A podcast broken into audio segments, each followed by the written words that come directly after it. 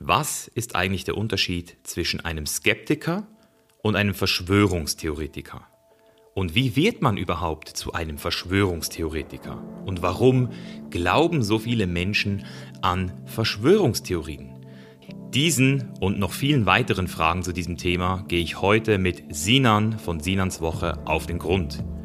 Und damit sage ich auch herzlich willkommen zurück bei The Chainless Life deinem Podcast für Gespräche, die etwas bewegen. Nicht nur in der Welt, sondern vielleicht auch in dir. Und heute geht es vor allem um eine Sache in diesem Gespräch dich dazu zu bewegen, deine Meinung noch besser zu differenzieren. Denn das ist ein großes Problem des 21. Jahrhunderts, der sogenannten Informationsüberflut. Es wird immer einfacher, irgendwelche Informationen aufzuschnappen und sie dann zu verbreiten und möglicherweise sogar noch zu glauben. Und das ist der Grund, warum wir heutzutage auch so viel mit Verschwörungstheorien und Verschwörungsideologien zu kämpfen haben. Und genau deswegen habe ich mir Sinan auf dem Podcast geholt. Denn vor einigen Monaten hatte ich das Vergnügen, mit Gunnar Kaiser hier zu sprechen und es war ein sehr schönes, respektvolles Gespräch, wo ich auch nochmal seine Meinung, seine Perspektive viel besser verstehen durfte. Und trotzdem gab es neben dem ganzen positiven Feedback auch ein paar kritische Stimmen von Leuten, die gesagt haben, dass Gunnar zum Teil eben auch Sachen erzählt, die nicht faktisch belegbar sind. Und lustigerweise wurde mir dann auch oft ein Video von Sinan zugeschickt, wo er genau auf diese Punkte eingeht. Und als ich mir dieses Video so angeschaut habe, habe ich gemerkt, wow, der Sinan, der schafft es wirklich, mich zu überzeugen, auch meine Meinung nochmal zu revidieren, auch meine Meinung nochmal zu hinterfragen und mich nicht festzulegen auf einem Ist, auf einem Faktum, was eben gar kein Fakt ist. Denn es ist heutzutage nicht mehr einfach, die Wahrheit wirklich zu sehen. Und genau deswegen sprechen wir heute auch über diese Themen. Wir gehen rein in die Materie und dekonstruieren mal einen typischen Verschwörungstheoretiker, was die Eigenschaften sind und warum auch wenn das oft behauptet wird, nicht die Intelligenz dafür verantwortlich ist, ob du an Verschwörungstheorien glaubst oder nicht. Und es ist ein super interessantes Gespräch geworden. Sinan und ich sind uns auch nicht in jedem Punkt einig und genau das macht das Gespräch auch so interessant. Wir sind beide auf einer Ebene und versuchen uns gegenseitig besser zu verstehen und damit auch näher an die Wahrheit zu kommen. Ich denke, du wirst viel aus diesem Gespräch ziehen können und jetzt wünsche ich viel Spaß und gute Unterhaltung mit Sinans Woche.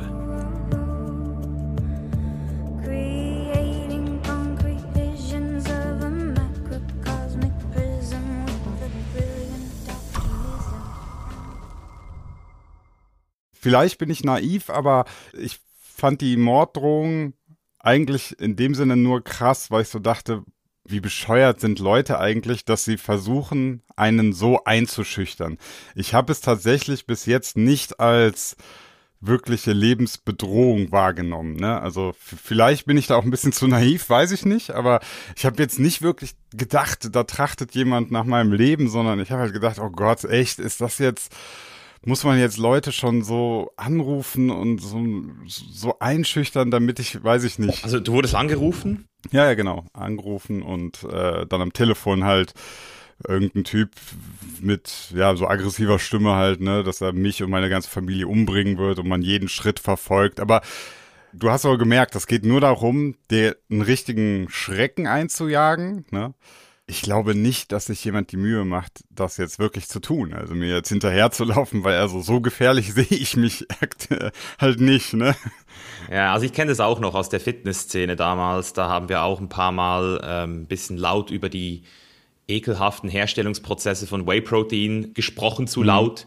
Und da gab es auch eine Drohung, dass wenn wir weitermachen, dass man dann ähm, Hände und Füße braucht, um sein Porsche weiterhin zu fahren. Das war so in der Zeit, als, äh, ja, also das war richtig krass. Also das war richtig krass. Und ich wusste damals auch, dass es nicht gefährlich ist, einfach weil man sagt ja auch immer, Hunde, die bellen, beißen nicht. Ja, warum sollte, wenn jemand mich ernsthaft umbringen will, warum sollte er mich anrufen? Wieso genau. sollte er mir den Gefallen tun? Also genau. das ist ja Quatsch. Aber ja. rein diese Blöße, also rein dieses, dieses Gefühl, dass jemand das mit dir macht, das ist einfach echt, also ich finde das schon so, äh. Und das ist halt so ein bisschen auch die Frage, vielleicht an dich zurück, so, wie kann man das anziehen? Also was glaubst du, ist der, ist der Grund, dass du das angezogen hast? Also welche Schwingung ist da mitgeschwungen? Hast du das Gefühl, dass du die Leute irgendwie in deinen Videos irgendwie so, man nennt es so ein bisschen herablassen. Das wirst du manchmal, hast du das Gefühl, dass da so eine herablassende Energie war oder ja, also grundsätzlich habe ich natürlich so eine Art, die viele irgendwie als äh, arrogant bezeichnen würden. Das muss ich aber auch ganz klar sagen, dass das liegt so ein bisschen einfach, wenn man mich nicht gut kennt oder auch so meine, meine Art einfach nicht gut kennt, dann sieht das immer auf den ersten Blick, das gebe ich auch gerne zu, das sieht nach Arroganz aus. Es ist aber manchmal einfach nur, dass ich das Stilmittel einfach ja. mag. Also ich mag es einfach äh, so ein bisschen schnippisch, so ein bisschen mit einem Zwinkern mal auf irgendwas aufmerksam machen, vielleicht auch eine Unlogik herauszufiltern, ne, und, und mich auch mal einen kleinen Spaß zu machen. Aber ich bin da auch völlig äh, dabei, dass ich sage, ey, wenn jemand bei mir irgendwas feststellt, wo ich mir mal wieder Quatsch erzählt habe, und ich habe in meinem Leben bestimmt schon sehr viel Quatsch erzählt, ja, mhm. Ey, dann bitte, dann hol das raus und mach deine, mach deine äh, Bemerkung. Ich bin da gar nicht böse. Ne? Also ich finde, manchmal, wenn man Leute einfach hart konfrontiert, dann ist das gar nicht schlecht. Ich finde nämlich dieses, manchmal, wir reden, finde ich, auch zu seicht manchmal ja. miteinander. Also ohne, man muss, es geht ja gar nicht um Beleidigungen, ja. Äh, das, das verwechseln ja auch viele. Also, dass man, äh, nur weil ich vielleicht in der Sache hart rangehe, ist das keine persönliche Beleidigung. Und äh, aber das ist halt schwer für manche zu, äh, zu ertragen. Also ich habe da anscheinend mit meiner Wortwahl, mit meiner Art Leute hart getroffen und äh, dann ja ist das die Reaktion mhm. irgendwie. Dann wissen sie sich nicht mehr zu helfen und versuchen und gehen halt in so einen Gegenangriff, aber anstatt eben zu sagen, jetzt mache ich auch mal ein Video über den Sinan, was sie ja machen könnten, kommen dann so ganz merkwürdig, also wie gesagt, so komische Morddrogen und sowas halt. Ne? Mhm. Ja, ich denke, das hat auch viel mit den Persönlichkeitstypen zu tun. So, wenn du halt so eine eher rationale Person bist, dann kannst du diese, so, solche Debatten auch führen, ohne dich persönlich angegriffen zu fühlen. Und ich kenne sehr viele Leute, die genau bei mir das Gleiche sagen. Die sagen, Misch, es ist so anstrengend mit dir, weil du einfach immer konträr zu meiner Meinung sein musst. Du musst einfach immer irgendwie noch versuchen, das rauszuholen. Und das ist auch, wie ich dich übrigens gefunden habe, Sinan. Also ich habe äh, vor ein paar Monaten, da war ich in Florida, habe ich ein ähm, Podcast-Interview mit Gunnar Kaiser gemacht, den ich ja. äh, so seit ein paar Monaten zuvor verfolgt habe und gedacht habe, der hat irgendwie so es geschafft, mich ähm, wirklich auch auf einen Punkt zu bringen, wo ich sage, der, der sagt Sachen, wo ich das Gefühl habe, die haben Hand und Fuß. Und dann habe ich mit ihm einen Podcast gemacht und dann kamen ganz viele Nachrichten rein, weil ich das auch auf YouTube gepostet habe, von Leuten, die mir deine Videos geschickt haben. Also die haben gesagt, Misha, schau dir mal das Video von Sinan an und sag mir nochmal, was du denkst. Und dann habe ich gemerkt, oh wow, schau mal, der Sinan, der geht da noch differenzierter rein und ist in der Lage, da auch nochmal eine konträre Sicht mir zu schildern, die mir jetzt nochmal ermöglicht, noch, noch differenzierter zu werden für mich, weil es ist ja immer einfach, sich festzulegen. Es ist immer zu sagen, okay, der weiß jetzt, was abgeht. Jetzt, jetzt gucke ich mir nur noch den Kanal von dem an. Ja, ja, und das hat mir einfach auch nochmal so gezeigt, okay, da gibt's da gibt's Leute, die machen sehr viel Arbeit in diesem Bereich auch, um aufzuklären, um so ein bisschen die Gegenseite zu dieser Querdenkerbewegung auch zu errichten. Und das finde ich grundsätzlich sehr gesund. Und ich finde, es gibt zu wenig Diskurs aktuell in diesen zwei Lagern. Also es ist super schwer, Leute zusammenzubringen an einen Tisch, die wirklich konträre Meinungen haben und die dann auch wirklich mal respektvoll miteinander um, reden zu lassen. Naja, also äh, ich kann ja kurz noch erzählen. Also ähm, ich finde das auch mal spannend. Also ich, ich mache ein Video und mache auch, äh, habe schon viel über Gunnar Kaiser gemacht ähm, und auch, ich pick mir natürlich die, die sehr fragwürdigen äh, Statements von ihm raus und sag, ey Leute, das halte ich für groben Unfug oder Schwachsinn und bin auch hart in meinen Formulierungen. Das ist halt nichts, was du jetzt vielleicht um mal wieder diese, diese Mainstream-Kritik, so dass so diese Formulierung, der Art der Formulierung wirst du halt auf der Tag, bei der Tagesschau so nicht finden, ne? So redet man auch ein bisschen gesittet halt, als man das vielleicht in meiner Sendung macht. Aber nichtsdestotrotz, was viele nicht verstehen ist, für mich ist jetzt Gunnar Kaiser gar kein Feind. Das ist nicht, der ist nicht böse oder so, ne? Und das finde ich immer interessant, wie, wie dann aber in den Kommentarspalten, über Kommentare muss man auch immer, muss man nochmal gesondert, immer, man muss immer beachten, Kommentare sind nur ein ganz, ganz, ganz kleiner Teil dessen, was so wirklich die öffentliche Meinung ist. Ne? Das ist ja nur der Teil, der sich dann wirklich herablässt und sagt, so jetzt sage ich mal was dazu. Aber da wurde dann immer geschrieben, so ja, äh, Gunnar, wenn Sinan mal mit Gunnar sprechen würde, er würde ihn auseinandernehmen. Ne? Und so, das ist schon fast wie, man, man sucht sich so, man sucht sich so seinen, seinen Kämpfer ja, aus genau. und lässt die dann am besten äh, in, in so einem schönen Fight mal aufeinanderprallen. Und ich denke mir immer, Leute, das ihr, ihr müsst das mal ein bisschen anders sehen. Ähm, der Gunnar äh, gibt starke Statements, ja, und, und untermauert sie mit seinen Argumenten und ich halte dagegen und äh, mach das, aber das, also ich habe so gar kein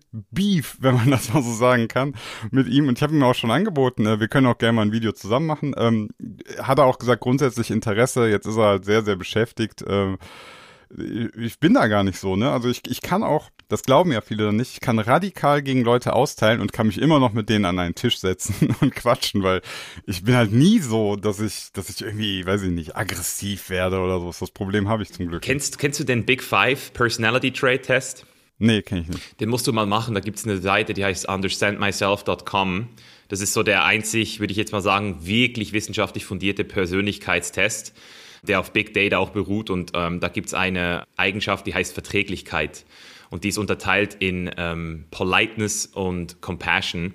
Und ich hätte jetzt geschätzt, dass du sehr dass du nicht nett sein musst. Du bist jetzt eine Person, du kannst auch eben nicht nett sein und trotzdem aber mit den Leuten gut auskommen, weil du, weil du es eben nicht persönlich nimmst. Also das ist halt eine sehr, ja. das ist eine sehr wichtige Eigenschaft. Also das ist zum Beispiel etwas, was viele Politiker natürlich auch haben wenn sie halt sich hoch, also allgemein sagt man so, je höher du kommst, desto unverträglicher musst du auch sein, weil du ja dann auch die Person bist, die immer mal wieder sich beschwert und sagt, hey, komm, das machen wir anders, das, das finde ich nicht gut. Mhm.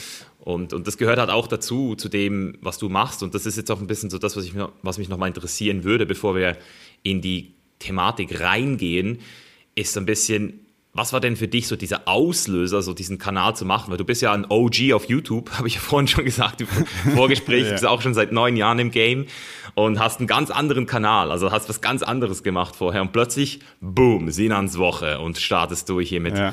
diesem krassen Ding so.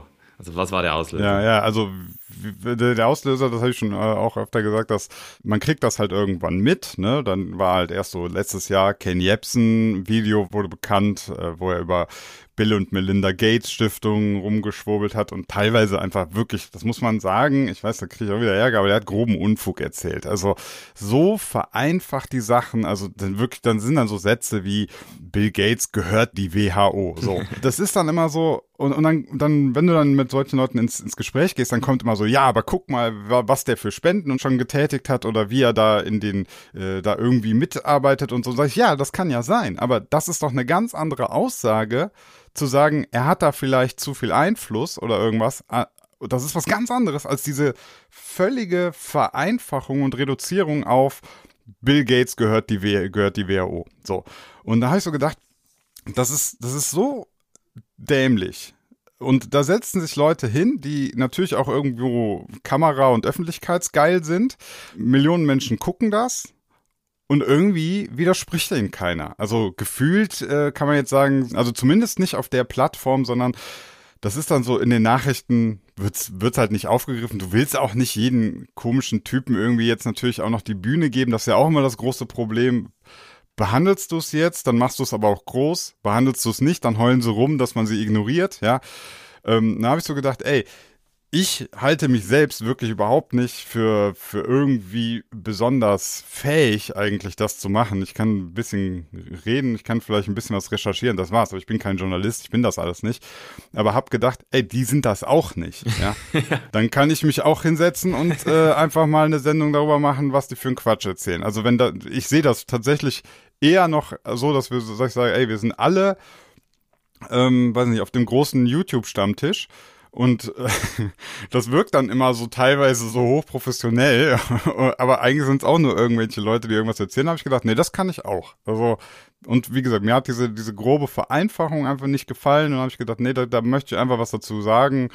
Und hatte das auch gar nicht auf dem Schirm, dass das irgendwie viele Leute erreicht ähm, und wie sich dann herausgestellt hat, habe ich anscheinend vielen irgendwie so aus der Seele gesprochen. Also viele haben das gesehen, haben gesagt, ach, danke. Also du glaubst nicht, wie viele dann einfach mir sagen, danke, das sind meine Gedanken, ähm, ich habe nur die Nerven und die Zeit nicht, mich damit auseinanderzusetzen. Ich finde gut, dass du das mal so einmal in der Woche zusammenfasst.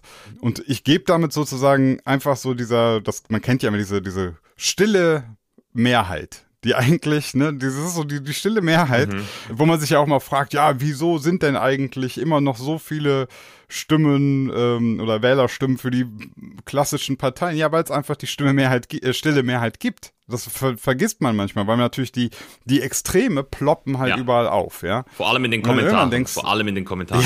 ja, ja, in den Kommentaren bei Twitter ganz krass und ähm, da habe ich so gedacht, nee, es gibt auch ganz viele Leute, die haben noch gar nicht so eine klare Meinung. Die sitzen da erstmal und sagen so, boah, ich weiß es nicht. Mhm. Und anscheinend habe ich für diese Leute da so ein Content produziert und dann waren die recht froh, dass ich das halt für die mache, ne? dass ich so das Sprachrohr bin. Ja.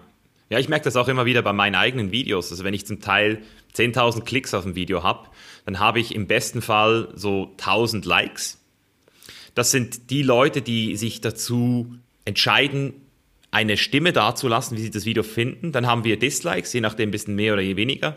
Aber wenn ich dann in die Kommentare gucke, dann sind das 60 Kommentare und davon sind aber mindestens mindestens 20 Prozent irgendwie kritisch dann auch mal. Also das heißt, die Leute, die wirklich irgendwie kritisch sind, das sind die, die dann in den Kommentaren halt auch immer sind, aber die, die, die siehst du weder in den Dislikes noch in diesen 10.000 Likes. Sind die, also die meisten Leute gucken das Video und machen gar nichts. So, die machen, ja, genau. das ist halt einfach so. Und, und eigentlich, eigentlich heißt das, äh, die sind eigentlich okay, okay damit. Also die sagen, habe ich mir angehört und vielleicht äh, nimmt er sich einen Teil davon mit und sagt, ja, sehe ich auch so. Und in der anderen Teil sagt er, boah, okay, finde ich jetzt da ist der Misha vielleicht mal irgendwie, da, da gehe ich nicht mhm. mit. Ne? Das ist ja auch okay, aber das muss er halt nicht kommentieren, sondern dann denkt er sich, ich höre mal nächste Woche wieder rein, was er so zu erzählen hat. Ne? Und Bist du selbst auch jemand, der kommentiert? Also nimmst du dir Zeit, auf, unter anderen Videos zu kommentieren? Nee, sehr wenig, gar nicht. Also wirklich, ähm, und, und witzigerweise liegt das halt vor allem daran, dass ich häufig gar nicht so genau weiß, was ich jetzt dazu sagen soll, weil es natürlich, also ich, ich müsste ja dann eine ganz klare Position einnehmen. Und das finde ich total überhaupt nicht einfach. Also mir ist das aufgefallen, ich habe dann irgendwie auch mal Gunnar Kaiser Video gesehen und dann habe ich so, dann habe ich, hab ich irgendwas gehört, was mich gestört hat, habe die Kommentarfunktion aufgemacht, fing so an zu tippen, dann lese ich so, ich mache ja was, was viele nicht machen, ich lese nochmal, bevor ich abschicke. und ähm, dann denke ich so, nee, nee, das, das trifft es jetzt auch wieder nicht so ganz und dann wieder gelöscht, löscht, löscht, wieder normal und dann irgendwann so, ach komm, ist doch scheißegal aus. so, ist, ist okay, ja. ist einfach ein Statement, ist so, ich finde das gar nicht so leicht. Deswegen, ich habe auch einen Twitter-Account und merke jedes Mal, Twitter ist gar nicht mein Medium. Also das ist so, das ist, das ist ja schon, das Medium will ja schon verkürzen. Das, ja, ja, genau. Das ist ja schon, so, und dann fangen Leute irgendwann an, das fand ich auch so geil bei Twitter, dann fängt's an, hast du es mal mit gesehen, und dann irgendwann diese Threads, ja, so eins von X, ja, ja, und dann genau. machen die anstatt, und dann denke ich mir auch so, Leute, wo sind eigentlich die Foren hin? Früher war das, da hat jemand sich hingesetzt und hat halt zwei Seiten Forumbeitrag geschrieben, hat das mal schön recherchiert. Jetzt zerpflückst du das irgendwie ja. in, in 14 Twitter, in so 14 Tweets und am Ende picken sich die Leute aber auch nur den einen mega krassen Satz raus, der wird dann tausendfach retweetet. Also dieses ganze System ist ein bisschen. Ja, also ja. ich war lange gar nicht mit Twitter beschäftigt habe das gar nie mitgekriegt, weil ich ähm, mit der Plattform nie was zu tun hatte. Und ich kann mich erinnern, als ich zum ersten Mal in so einem Twitter-Loch gelandet war, das war in der Crypto-Bubble-Zeit 2017, wo dann so XRP to the Moon und dann habe ich irgendwie alleine durch diese Twitter-Threads habe ich irgendwie Bock gekriegt, jetzt Krypto zu kaufen. Da habe ich, wurde ich so richtig irrational. Ich habe gedacht, boah, die ganze Welt kauft Krypto. Und, und jetzt, mittlerweile verstehe ich das System auch. Und das ist ja auch das, das Toxische, wenn du dann von Leuten, die du kennst, Leute, die du sogar schätzt für ihre Meinung, dann solche Twitter-Threads zugeschickt kriegst auf WhatsApp. Weil es ist so einfach. Oder komm, schick mal einfach allen diesen Thread zu.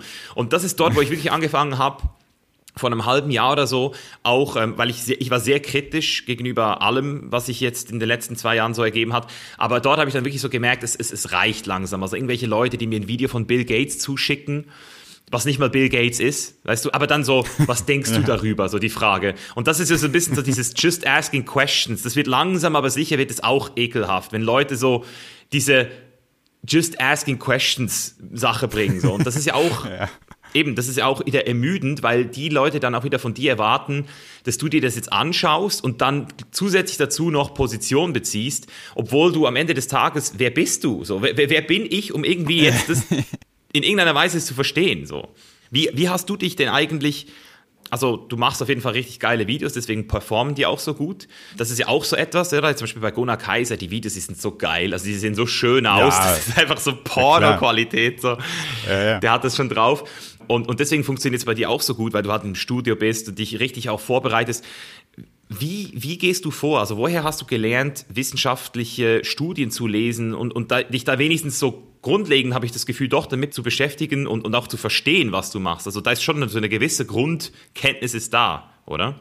Ja gut, also grundsätzlich, das sagt man ja immer, also ich habe ja Elektrotechnik studiert, bin Diplomingenieur für Elektrotechnik, habe also einmal das ganze Studium durch, habe natürlich eine Diplomarbeit mal geschrieben, ähm, wo du ein halbes Jahr wirklich dich einfach in Materien einliest. Ich habe Forschung betrieben, ne? Also das habe ich alles, das, ich habe das ganze Game quasi einmal gemacht und ähm, ich habe da nie so drüber nachgedacht, dass ich da anscheinend ja so eine gewisse, so ein Skill er, erworben habe, weil das halt so, du, das fängt ja nicht an, du fängst beim Studium an, an und denkst dann so, ach cool, ich kann wissenschaftlich arbeiten, sondern das lernst du währenddessen ja, ne?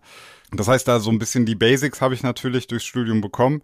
Dann habe ich ja jahrelang eine, äh, also mache ich ja immer noch, eine Seite futorial.de. Das ist äh, für Menschen, die Musik produzieren lernen wollen, ähm, wie man Musik abmischt, wie man Mastering macht und so weiter. Und da gehe ich halt auch sehr, sehr technisch vor. Also da habe ich mein ganzes Elektrotechnikstudium, ist quasi vieles davon fließt da ein. Da ist halt auch viel Didaktik dabei. Also das heißt, ich habe mir die Frage gestellt, so ich weiß jetzt, wie, wie das funktioniert. Ich weiß jetzt, wie eine Fourier-Transformation funktioniert und so. Aber wie kriege ich das jetzt in einzelne Bauteile zerstückelt, um es jemandem ähm, näher zu bringen. So, das heißt, durch die Arbeit, die ich jetzt so seit, seit 10, 15 Jahren mache, habe ich mir so ein Skillset aufgebaut, so dass ich dann gesagt habe, also deswegen fällt mir das dann nicht so schwer, für Sinans Woche das jetzt zu machen. Das ist zwar ein anderes Gebiet, aber es ist ja im Prinzip das Gleiche. Du liest, du liest, du liest, dann guckst du dir das an, dann schreibst du dir das auf, dann, ne, also dieses analytische Vorgehen, das ist halt einfach, weil ich das bis jetzt immer so gemacht habe und dann konnte ich das nicht dankenswerterweise einfach so anwenden. Ne? Um jetzt vielleicht nochmal so eine Stufe weiterzugehen, von außen kann ich es wirklich nicht beurteilen. Hast du, hast du ein konkretes Ziel mit dem Kanal, wo es hingeht? Oder ist es eher so ein bisschen Therapie für dich selbst so? ja, wohin soll es gehen? Also ich habe, ich bin grundsätzlich, muss man sagen, kein sehr guter Geschäftsmann. Ich habe diesen Geschäftssinn, im, also wirklich dieses reine, oh, wie kann ich das maximieren, wie kann ich das skalieren, ne? das habe ich nicht. Ich würde sogar so weit gehen, dass ich das teilweise nervig und abstoßend finde, weil ich manchmal das Gefühl habe, dass, dass gerade gute Ideen, gute Sachen genau an dem Punkt kaputt gehen, indem man sagt, so, wir holen jetzt nur noch das raus, was viel Ertrag bringt und das treiben wir immer weiter an die Spitze. Ne? Also man könnte sicher jetzt, äh, Sinans Woche, man könnte da jetzt voll mit Analyse-Tools rangehen und schauen, welche Bereiche in der Sendung sind besonders beliebt und dann machst du davon mehr und äh, die anderen Sachen machst du weniger. Aber da habe ich gar keinen Bock drauf. Also ich, ich bin wirklich, ich gucke mir die Analysen von YouTube kaum bis gar nicht an. Ich will das gar nicht. Ich will überhaupt nicht, dass YouTube mir da irgendwie reinredet indirekt, weil YouTube macht das. Ja, YouTube macht das schon krass, indem es einfach, wenn du dein Video hochlädst, dann dir schon nach einer halben Stunde sagt, wie erfolgreich oder wie schlecht das war. Das will dich den ganzen Tag nur dahin bringen, dass du sch schön guckst, was die Leute eigentlich wollen und irgendwann machst du nur noch Content, den du für die Leute machst. Klar, man muss irgendwie so eine, so eine Mischung finden. Ja, ich kann jetzt nicht nur Sachen machen, die ich toll finde und keinen interessiert. Also, habe ich auch schon oft genug gemacht in meinem Leben. Ne? Aber ist halt dann schwierig. Davon ähm, kannst du erstens nicht leben und zweitens denkt man sich auch so, ja gut, dann, wenn ich es nur für mich mache, ist es ein bisschen wenig. Aber ja, um deine Frage zu beantworten, ich weiß nicht genau, was ich damit machen will, wohin es geht. Für mich ist immer ganz wichtig, es muss irgendwo eine gewisse Notwendigkeit da sein. Ja. Ich muss so ein Gefühl haben, ich habe da jetzt was gemacht und das hat irgendwie was verändert und zwar äh, im Sinne auch so, das hat nochmal irgendwie vielleicht jemandem einen neuen Standpunkt gebracht oder so, ne? Grundsätzlich aber auch, muss ich sagen, mag ich es auch einfach zu unterhalten. Deswegen habe ich auch so Kategorien jetzt, zum Beispiel in der letzten Sendung habe ich eine Kategorie neu mit reingenommen, das war einfach Filmkritik. Da habe ich einen Film so in der Art, wie ich es immer mache, analysiert, lustig aufbereitet. So und das hat jetzt irgendwie gesellschaftskritisch hat das keinen keinen großen Wert. Also das ist jetzt nicht so, dass jemand sagt, ja, zum Glück hat Sinan mal so ein so einen komischen Film da äh, analysiert. Nö, aber es ist, glaube ich, unterhaltsam. Also das, das finde ich auch reizvoll. Ne? Also es muss nicht immer nur irgendwas Investigatives sein oder so. Ja, es ist halt interessant, wenn man mal so ein bisschen guckt. Also ich weiß nicht, du sagst ja, du guckst dir die Analytics nicht an, aber ich könnte mir schon vorstellen, dass genau dort dann die Leute eben auch abbrechen, weil sie eben genau wegen was anderem bei dir kommen, oder? Und ich habe das bei mir auch schockierenderweise immer wieder feststellen müssen, auch jetzt, dass ich krieg mittlerweile ein Zehntel von den Klicks, die ich früher gekriegt habe, wenn ich mal ein bisschen mit einem Bizeps geflext habe, ein bisschen Bankdrücken gemacht habe im Gym. Weißt du, es kann so das unspektakulärste Training sein, selbst heute noch. Ich mhm. krieg einfach fünfmal mehr Klicks, als wenn ich einfach über ein Thema rede, was mich persönlich bewegt. Und, und da hast du, glaube ich, auch eben so einen guten Punkt angesprochen. Es ist halt die Frage, was machst du draus und wie kannst du auch die Community mitnehmen und auch so diese Notwendigkeit den Leuten halt auch rüberbringen. Das machen ja zum Beispiel die Verschwörungstheoretiker, da hast du ja, glaube ich, auch schon mal ein Video gemacht, die machen das ja richtig gut. Die nehmen ja ihre Leute richtig so mit auf so einen Kreuzzug, so auf so, so eine Mission, so hey, wir gegen die oder? Und, und das macht der. Das ist, ja. da ist ganz viel Spiritualität steckt da mit drin und so. Und das ist natürlich für mich jetzt auch wieder ein großes Problem. Ich, ich mag so Bewegungen schon gar nicht. Also das ist so in, in, mir widerstrebt sich das total, wenn ich, ich wenn ich jetzt überlegen würde, wir könnten jetzt sagen, wir haben Sinans Army, ja, und ja, wir gehen genau. äh, raus ins Internet und suchen die Querdenker, um sie zu vernichten oder keine Ahnung, was für Wörter man da benutzen könnte. Aber da, da, da, da denke ich mir auch so, nein, nein, nein, bitte, bitte, mhm. bitte, auf keinen Fall. Und das ist schwierig, weil klar, du bist erfolgreicher, wenn du irgendwo, also das hat die Geschichte einfach gezeigt. Wenn du immer deine Sekte bildest, ja, genau. wenn du der Sektenführer bist, dann perfekt, dann machst du auch noch den Ca das Cash, aber, aber eigentlich, also will ich das gar nicht.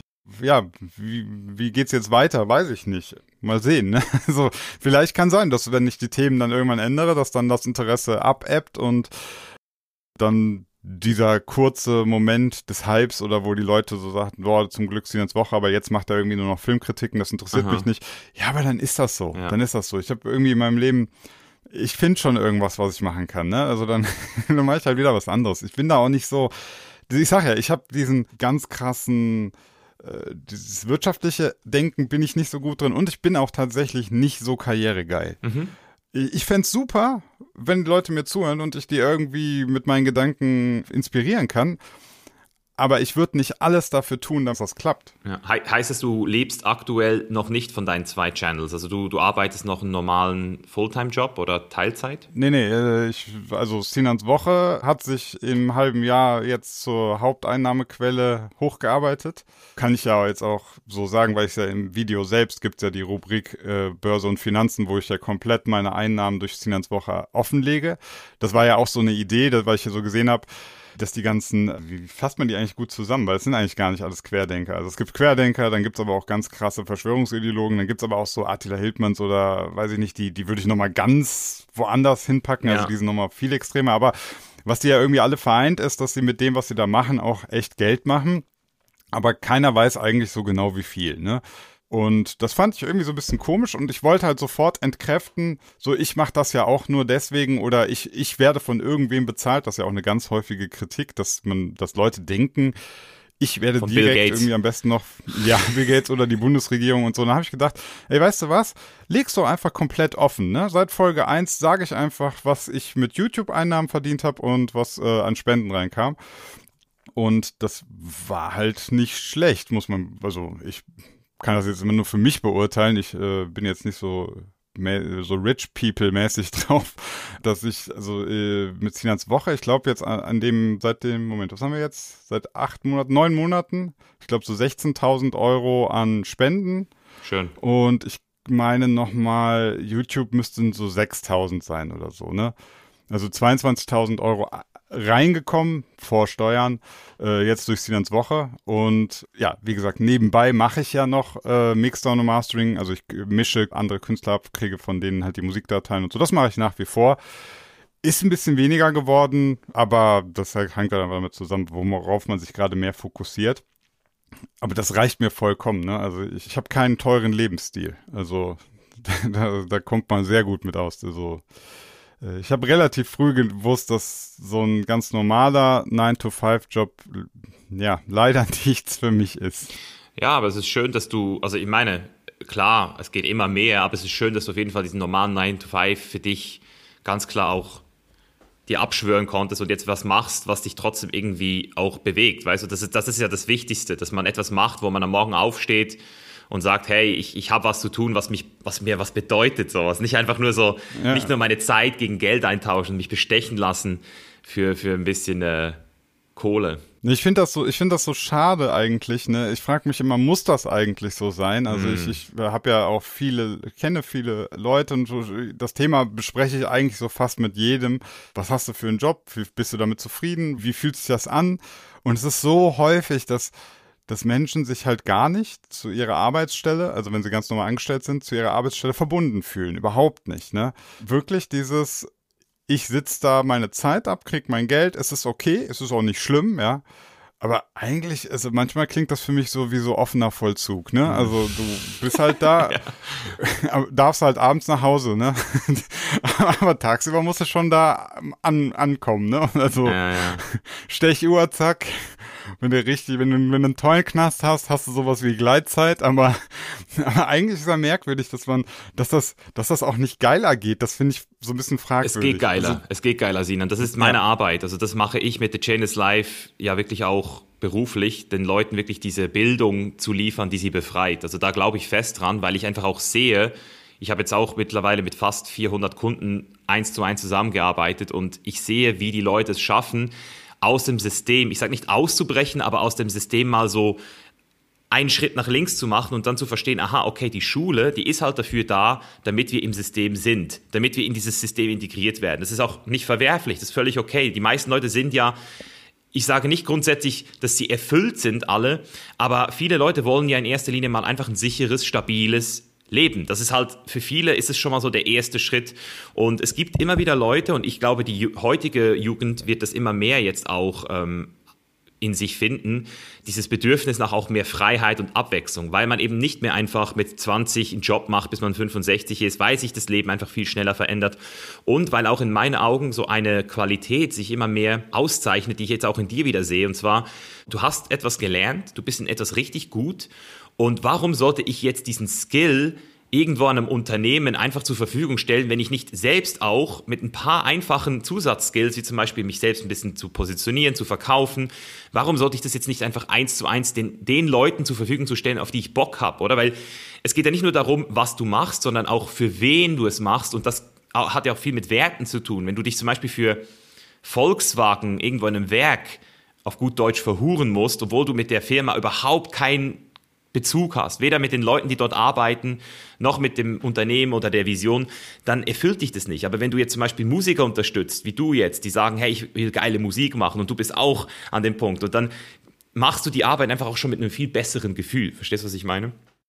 Ja, ja, absolut. Auch wenn ich so wusste, okay, vielleicht jemand, der jetzt so meine Lernvideos anschaut, äh, wie man seine Musik besser abmischt oder so, selbst wenn der jetzt natürlich nicht der nächste Superstar wird, weil das ist klar, ne, also äh, das kann nicht jeder werden, so das ist das Prinzip von diesem ganzen Konzept, das können immer nur ganz, ganz wenige werden, aber auch der ist am Ende einfach happy. Der hat, der hat das gelernt, äh, wie das bei, hat bei mir das gelernt, wie das geht. Dann wendet er das an und dann sitzt er da und denkt sich, oh cool, das, mein Lied klingt jetzt viel besser als vorher und der ist happy.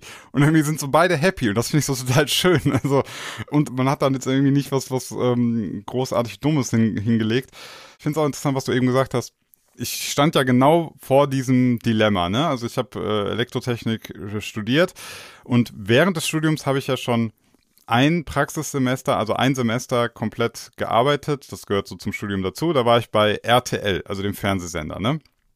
Und als äh, Ingenieur für Elektrotechnik machst du natürlich gar nichts mit dem Programm, sondern ich war nur zuständig hier für Satellitentechnik. Wie geht das Signal von denen hoch zu Astra und so weiter. Ne? Also wirklich einfach nur elektrotechnische Arbeit. Und in meinem Bereich, in dieser ganzen Programmverbreitung heißt, heißt dieser Bereich, da waren natürlich nur Ingenieure und dann unterhältst du dich mit denen und dann stellst du irgendwann fest, keiner von denen guckt das Programm. Die gucken alle kein RTL, weil die es dämlich finden. Und dann sitzt du da und denkst so, äh, das ist irgendwie merkwürdig, oder? Ihr arbeitet hier alle so, ja, ja, ja, die zwei ja ganz gut, alles gut, so, ach, den Scheiß gucke ich mir doch nicht an. Mir, ist das nicht strange? Also, ihr habt voll lang studiert, ihr habt voll die Skills und jetzt ist euer Job ein, weil das Endprodukt findet ihr kacke. Das ist, das ist doch absurd. Und dann weiß ich noch, das, ist, das hat sich so manifestiert in meinem Kopf. Ähm, ich habe jeden Mittag halt mit irgendeinem anderen Ingenieur da äh, in der Kantine gegessen und habe dann immer so gefragt, ja, wie bist du denn hier bei RTL gelandet und so. Und die Story war immer gleich. Die war so, ja, Studium und dann äh, erst dachte ich so, ja, mach mal ein paar Jahre und dann so, Ach krass, das ist jetzt auch schon 20 Jahre her. Ah. und, dann, und, dann, hörst du so einen Satz und denkst so, oh Gott, ne? Und dann gucken die immer so, so ein bisschen ins Leere, ne? Der, der Blick geht so an dir vorbei und dann so, ja gut, ne? Dann kam halt auch ähm, ja Frau, Kinder, dann, dann dann werden die Fixkosten immer, dann kommst du ja auch nicht mehr so schnell raus, ne? Dann klar, klassisches Hamsterrad, ne? Fixkosten nach oben getrieben, mhm. Gehalt ist aber gut und dann ich weiß nicht, hab, ich, dann habe ich meistens nicht mehr so nachgehakt, weil ich die jetzt auch nicht in irgendwie eine tiefe Depression stürzen wollte, aber aber irgendwie, ich habe mir das so angehört und dachte mir, das kann es doch nicht sein. Also mhm. und, und dann fängst du halt so an zu überlegen, okay, was kannst du machen? Dann habe ich meine Diplomarbeit beim TÜV Rheinland geschrieben.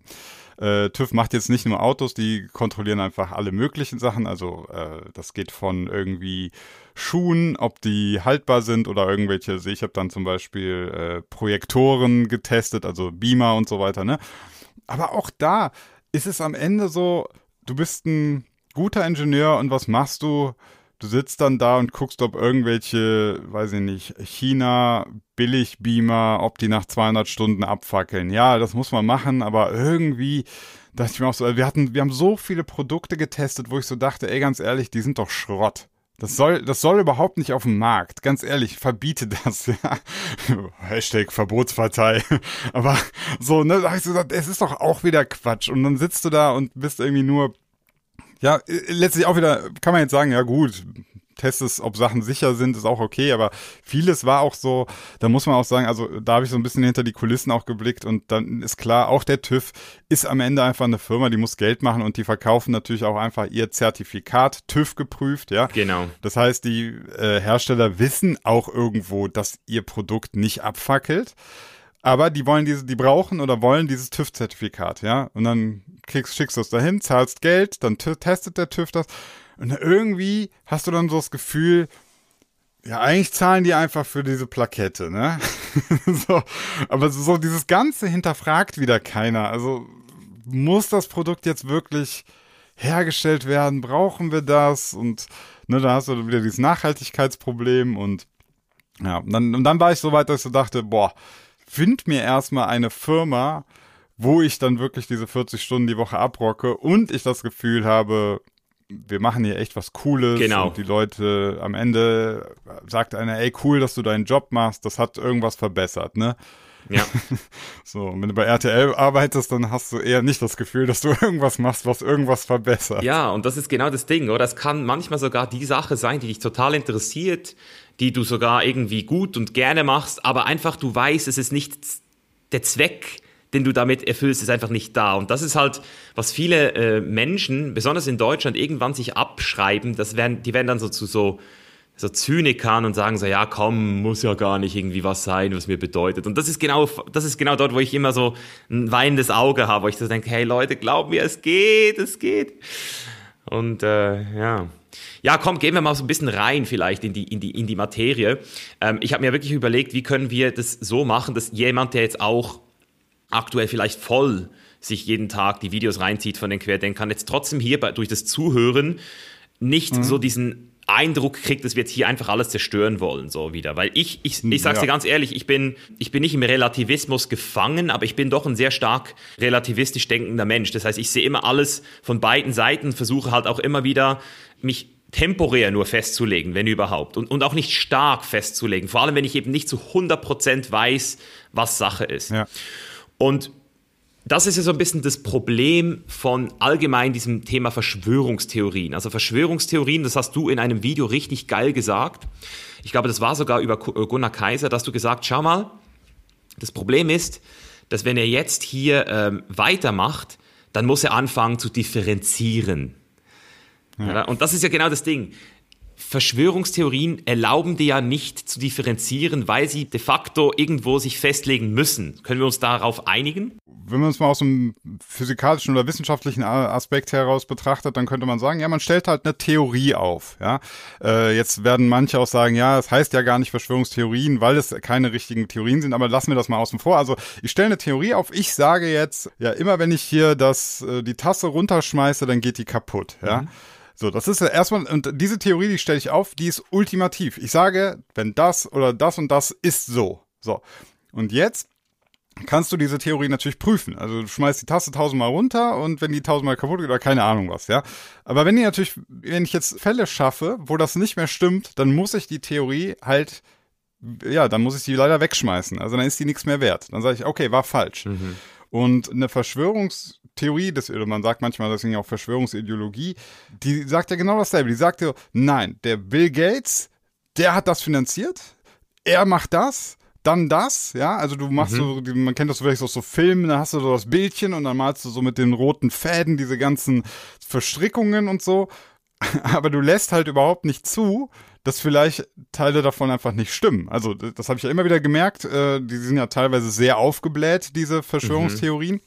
Und wenn du Teilaspekte äh, dann widerlegst, sagst, nee, aber guck mal, das stimmt ja nicht, dann wird das einfach übergangen. Dann okay, aber was ist denn damit? Ja. dann kommt zu das nächste.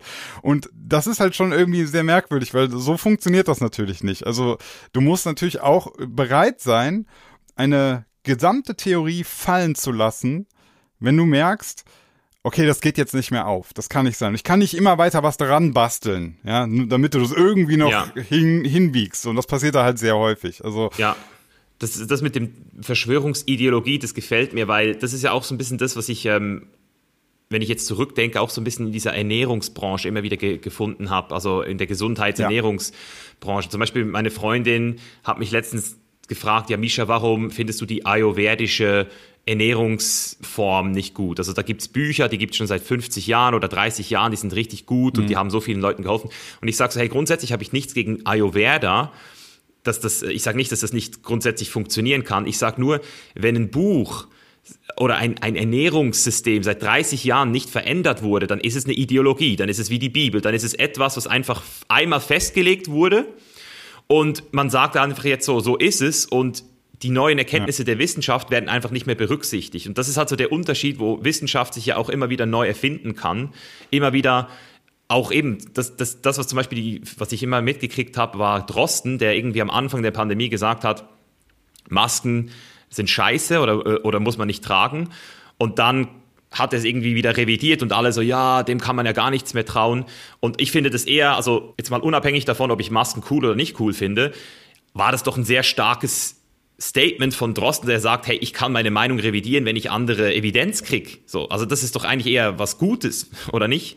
Ich glaube auch, das ist so etwas, das hat äh, der Professor Drosten, glaube ich, unterschätzt, weil er natürlich in seinem Dunstkreis der Akademiker ist. Äh, und er, er glaube ich, für ihn ist das völlig logisch, dass er sagt so, ja, diese Woche habe ich die und die Studie gelesen, das ist gerade die aktuelle Lage, daraufhin würde ich jetzt das und das empfehlen. Und eine Woche später sagt er, oh, da ist was Neues rausgekommen. Äh, es sieht jetzt so aus, dass es ganz anders ist. Und er hat damit gar kein Problem. Und andere versuchen versuchen ihm daraus jetzt was zu stricken. Und also, wer glaubt, so ein Wissenschaftler oder so würde eine, eine ultimative Wahrheit von sich geben, der hat halt das ganze Konzept ja nicht verstanden. Mhm. Das ist der aktuelle Erkenntnisstand, den du einmal formulierst.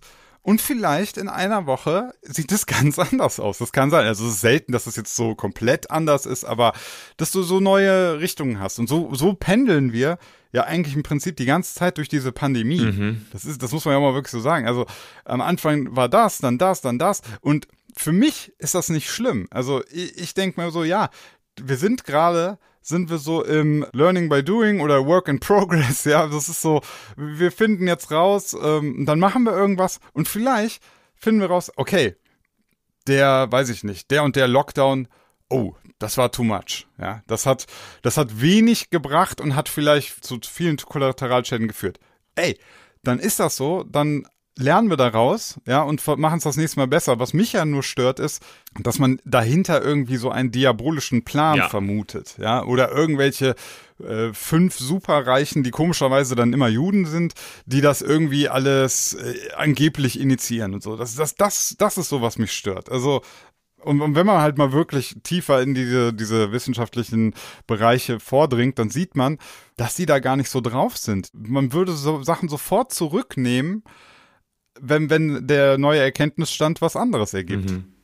Ja, das ist halt genau dort, wo ich auch gerne nochmal mit dir rein würde. Vielleicht hast du da auch nochmal ergänzende Sachen, weil ich habe mir halt überlegt, woher kommen denn jetzt diese Verschwörungstheorien und auch die Tatsache, dass die Leute durchs Band durch, also man kann jetzt nicht sagen, dass es nur dumme Leute sind oder nee, es sind nee, nee. viele intelligente Leute dabei.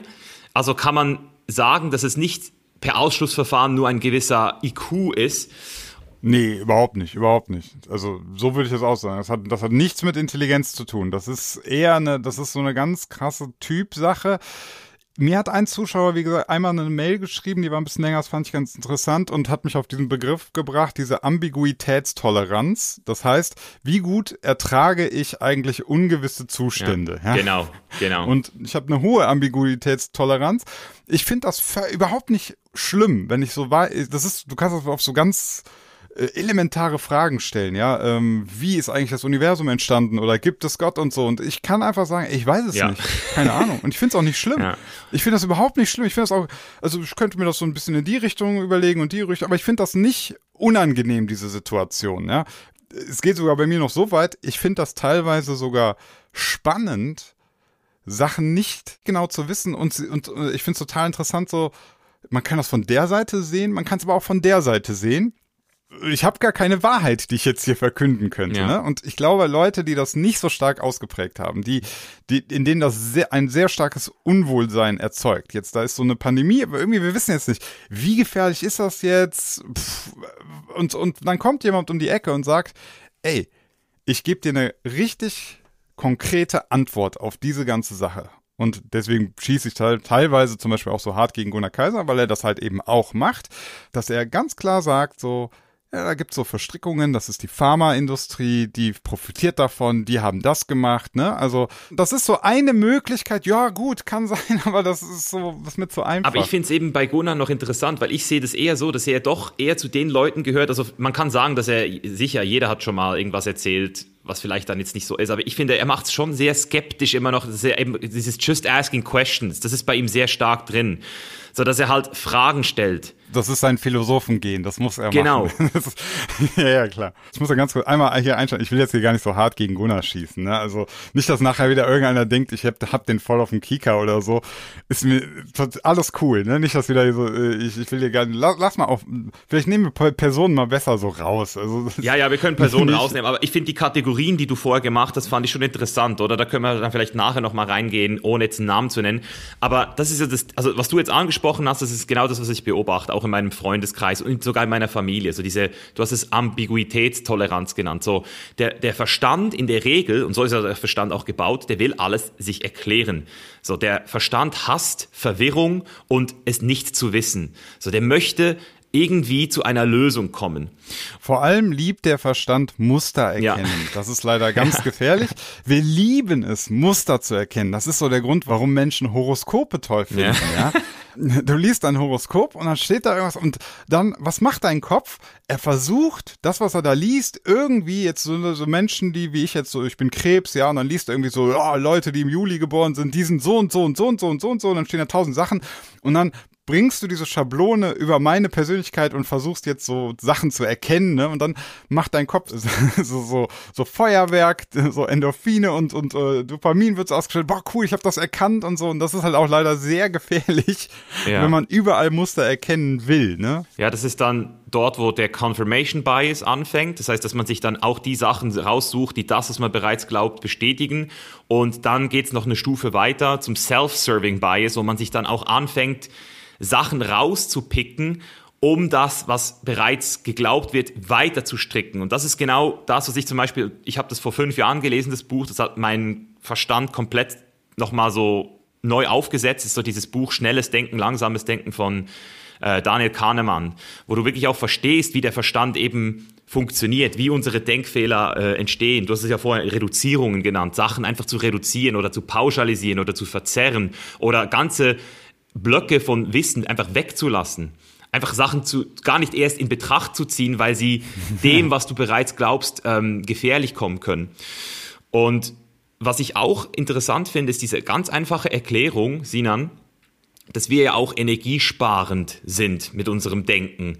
Und, und das ist ja so ein bisschen das, was ich eben, es geht nicht nur darum, ob du intelligent oder nicht intelligent bist, sondern Verschwörungstheorien sind vor allem für Leute, die faul sind, in meinen Augen, faul, sich selbst damit wirklich zu beschäftigen. Das ist ja im Prinzip, es ist ja nur die Lösung, die du präsentiert bekommst, ne? Also. Genau. Du, aber du hast so ein bisschen das Gefühl, weil die Lösung sehr, sehr groß ist, ja, und du Teile der Lösung immer weiter liest, hast du das Gefühl, du hättest recherchiert. Aber eigentlich, eigentlich ist es mehr so, du baust dir eigentlich ein riesiges Puzzle halt zusammen, ne? Und, und glaubst dann halt, ähm, dass das alles dir erklärt. Ja, genau. Und das ist dort, wo natürlich ich sag mal, kognitive Prozesse schon so ein bisschen eine Rolle spielen. So dieses, weiß ich überhaupt, was ich nicht weiß? Also selbst wenn ich jetzt so einen Substack-Artikel lese, würde ich überhaupt wissen, ob der jetzt Scheiße erzählt?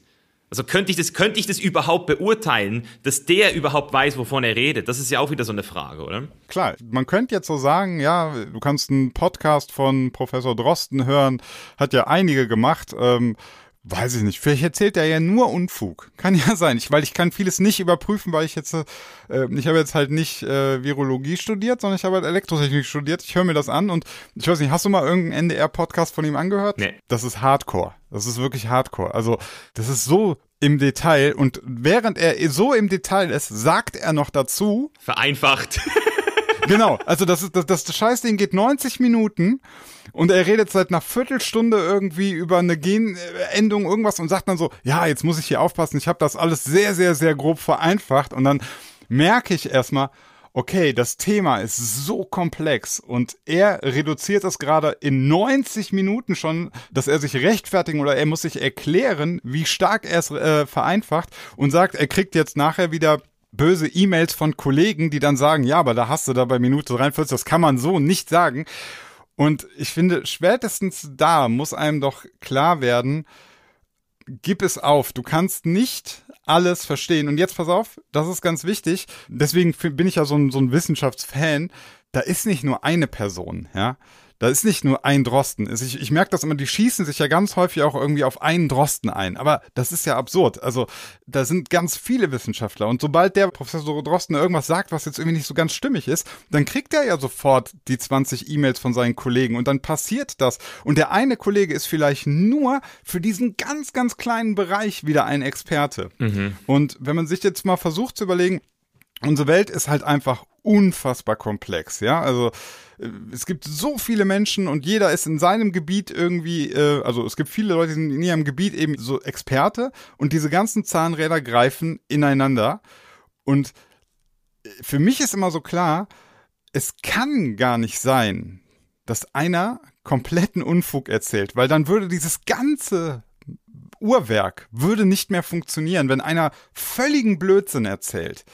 Das, das funktioniert nicht. Und, und dass es funktioniert, das sehen wir ja. Sonst würden wir ja in einer Anarchie leben, sonst wären wir im Chaos, aber tun wir nicht. Ich gehe raus, da sind Straßen. Ich gehe raus, da ist eine Ampel, da ist, ne, das, das funktioniert alles. Äh, man kann immer sagen, man kann das natürlich verbessern, da bin ich voll dabei, aber zu behaupten, das würde nicht alles ineinander greifen, das ist ja Quatsch. Ja, ja. Ich, ich glaube, was viele auch, dieses Wort Mainstream wurde ja wirklich so negativ konnotiert mittlerweile auch. Ja. Also, dass man jetzt zum Beispiel sagen würde, ja, diese Mainstream-Experten, die der Mainstream zeigt. Also ich sage immer, es gibt ja auch einen Grund, warum ein Experte Mainstream gegangen ist. Also der hat sich ja auch dort hochgearbeitet, um dort zu sein. Also irgendwo muss ja der Credentials haben, sonst wäre der ja nicht dort, wo er ist. Und wie gesagt, ich habe für mich auch so diese Erkenntnis ge getroffen mittlerweile, dass ich äh, einfach, ich sage nicht dumm bin, aber ich bin einfach beschränkt in meinem Wissen. Und jeder, der sich ein bisschen mit Erkenntnistheorie, Epistemologie beschäftigt, der weiß, wie komplex gewisse Themen sein können. Das ist, also ich finde das Beispiel, was du jetzt gebracht hast mit dem Drosten, das finde ich super.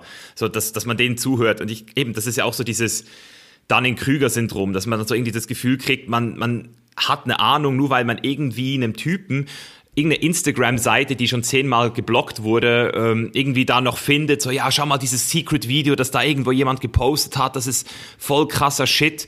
Und ich denke mir dann so, hey Leute, das ist doch krass. Und das ist eben auch, eben jetzt nochmal zu dem Thema zurückgekommen, was machen denn diese Verschwörungstheorien aus? Also es gibt Leuten, die faul sind, ignorant sind, trotzdem noch dieses Gefühl, überlegen zu sein. Das ist halt so das Ding. Es gibt dir so dieses Gefühl, ich weiß etwas, was ihr nicht wisst, ich bin, ich bin euch überlegen, ich habe die Kontrolle wieder, weil am Ende des Tages hat die Pandemie ja etwas mit uns gemacht, sie hat uns gezeigt, wie wenig wir unter Kontrolle haben.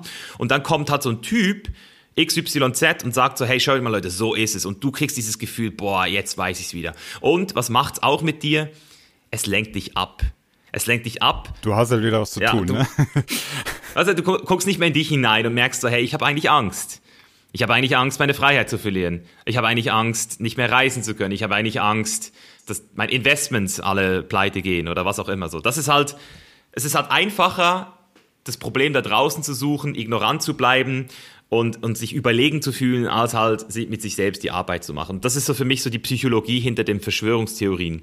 So ein bisschen. Vielleicht, bevor das jetzt wieder so negativ oder so rüberkommt, ich kann das ja wirklich auch nachvollziehen. Also, das ist ja wirklich so, wie du ja gerade gesagt hast, ähm, du kommst in so eine Situation und hast das Gefühl, du verlierst die Kontrolle, plus du merkst vielleicht so ein bisschen, oh Gott, unser Leben ist super komplex, mhm. ja, und ich bin irgendwie hier ein ganz kleines Rädchen, so. Und in dem Moment, wo du dann sagst, ja, ich habe euch alle durchschaut, nimmst du das Ding halt wieder in die Hand, ne? Also dann, dann bist du, wie du eben gesagt hast, dieses, dieses Überlegenheitsgefühl und das ist ja ein schönes Gefühl. Du willst einfach die Kontrolle wieder haben, ne? Und da sind wir wieder bei dieser Ambiguitätstoleranz, dieses Aushalten, so ich weiß einfach gerade nicht, mhm. was Sache ist. so. Und ich finde es immer interessant, also häufig sehe ich dann auch in Kommentaren so, Sinan, sag doch mal was dazu, ne? Mhm. Und kannst du das mal angucken? Und dann finde ich es immer spannend. Am liebsten würde ich die Leute packen und sagen, ey, ich kann das machen, aber ich weiß auch nicht mehr als du. Ne, so, also ich kann, ich kann dir so ein paar, ich kann dir jetzt so ein paar Sachen zusammensetzen, aber am Ende sage ich dir, ja, kann beides sein. Und dann bist du genauso unzufrieden. Aber am liebsten würde ich, dann merkst du schon, ne? Also auch bei auf meiner Seite, so möchte ich es mal nennen, hast du Leute, die am liebsten gerne von mir jetzt hören würden, was sie tun sollen. Zum Beispiel, ich habe ich hab letztens bei Instagram schreibt mir echt einer, ähm, hier Sinan, du bist doch fit und hast dich impfen lassen. Kannst du mir sagen, ob ich mich impfen lassen ja, soll? Ja, kriege ich auch. Die Frage kriege ich ständig. So, hey. Dann denke ich mir so, krass, was glauben die denn, wer ich bin, dass ich das beurteilen kann? Ich krieg die Frage täglich, Mann. Und da, da weiß ich, dass wir ein Problem haben. Wenn ich diese Frage jeden Tag zugeschickt kriege, dann weiß ich, dass wir ein Problem haben.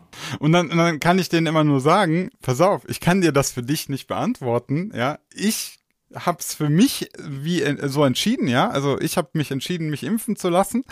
Äh, und ich kann jetzt nur erklären, wieso, wie ich darauf komme. Ich, kann, ich sage halt, okay, so wie es für mich aussieht, habe ich so die Wahl, durch zwei Türen zu gehen.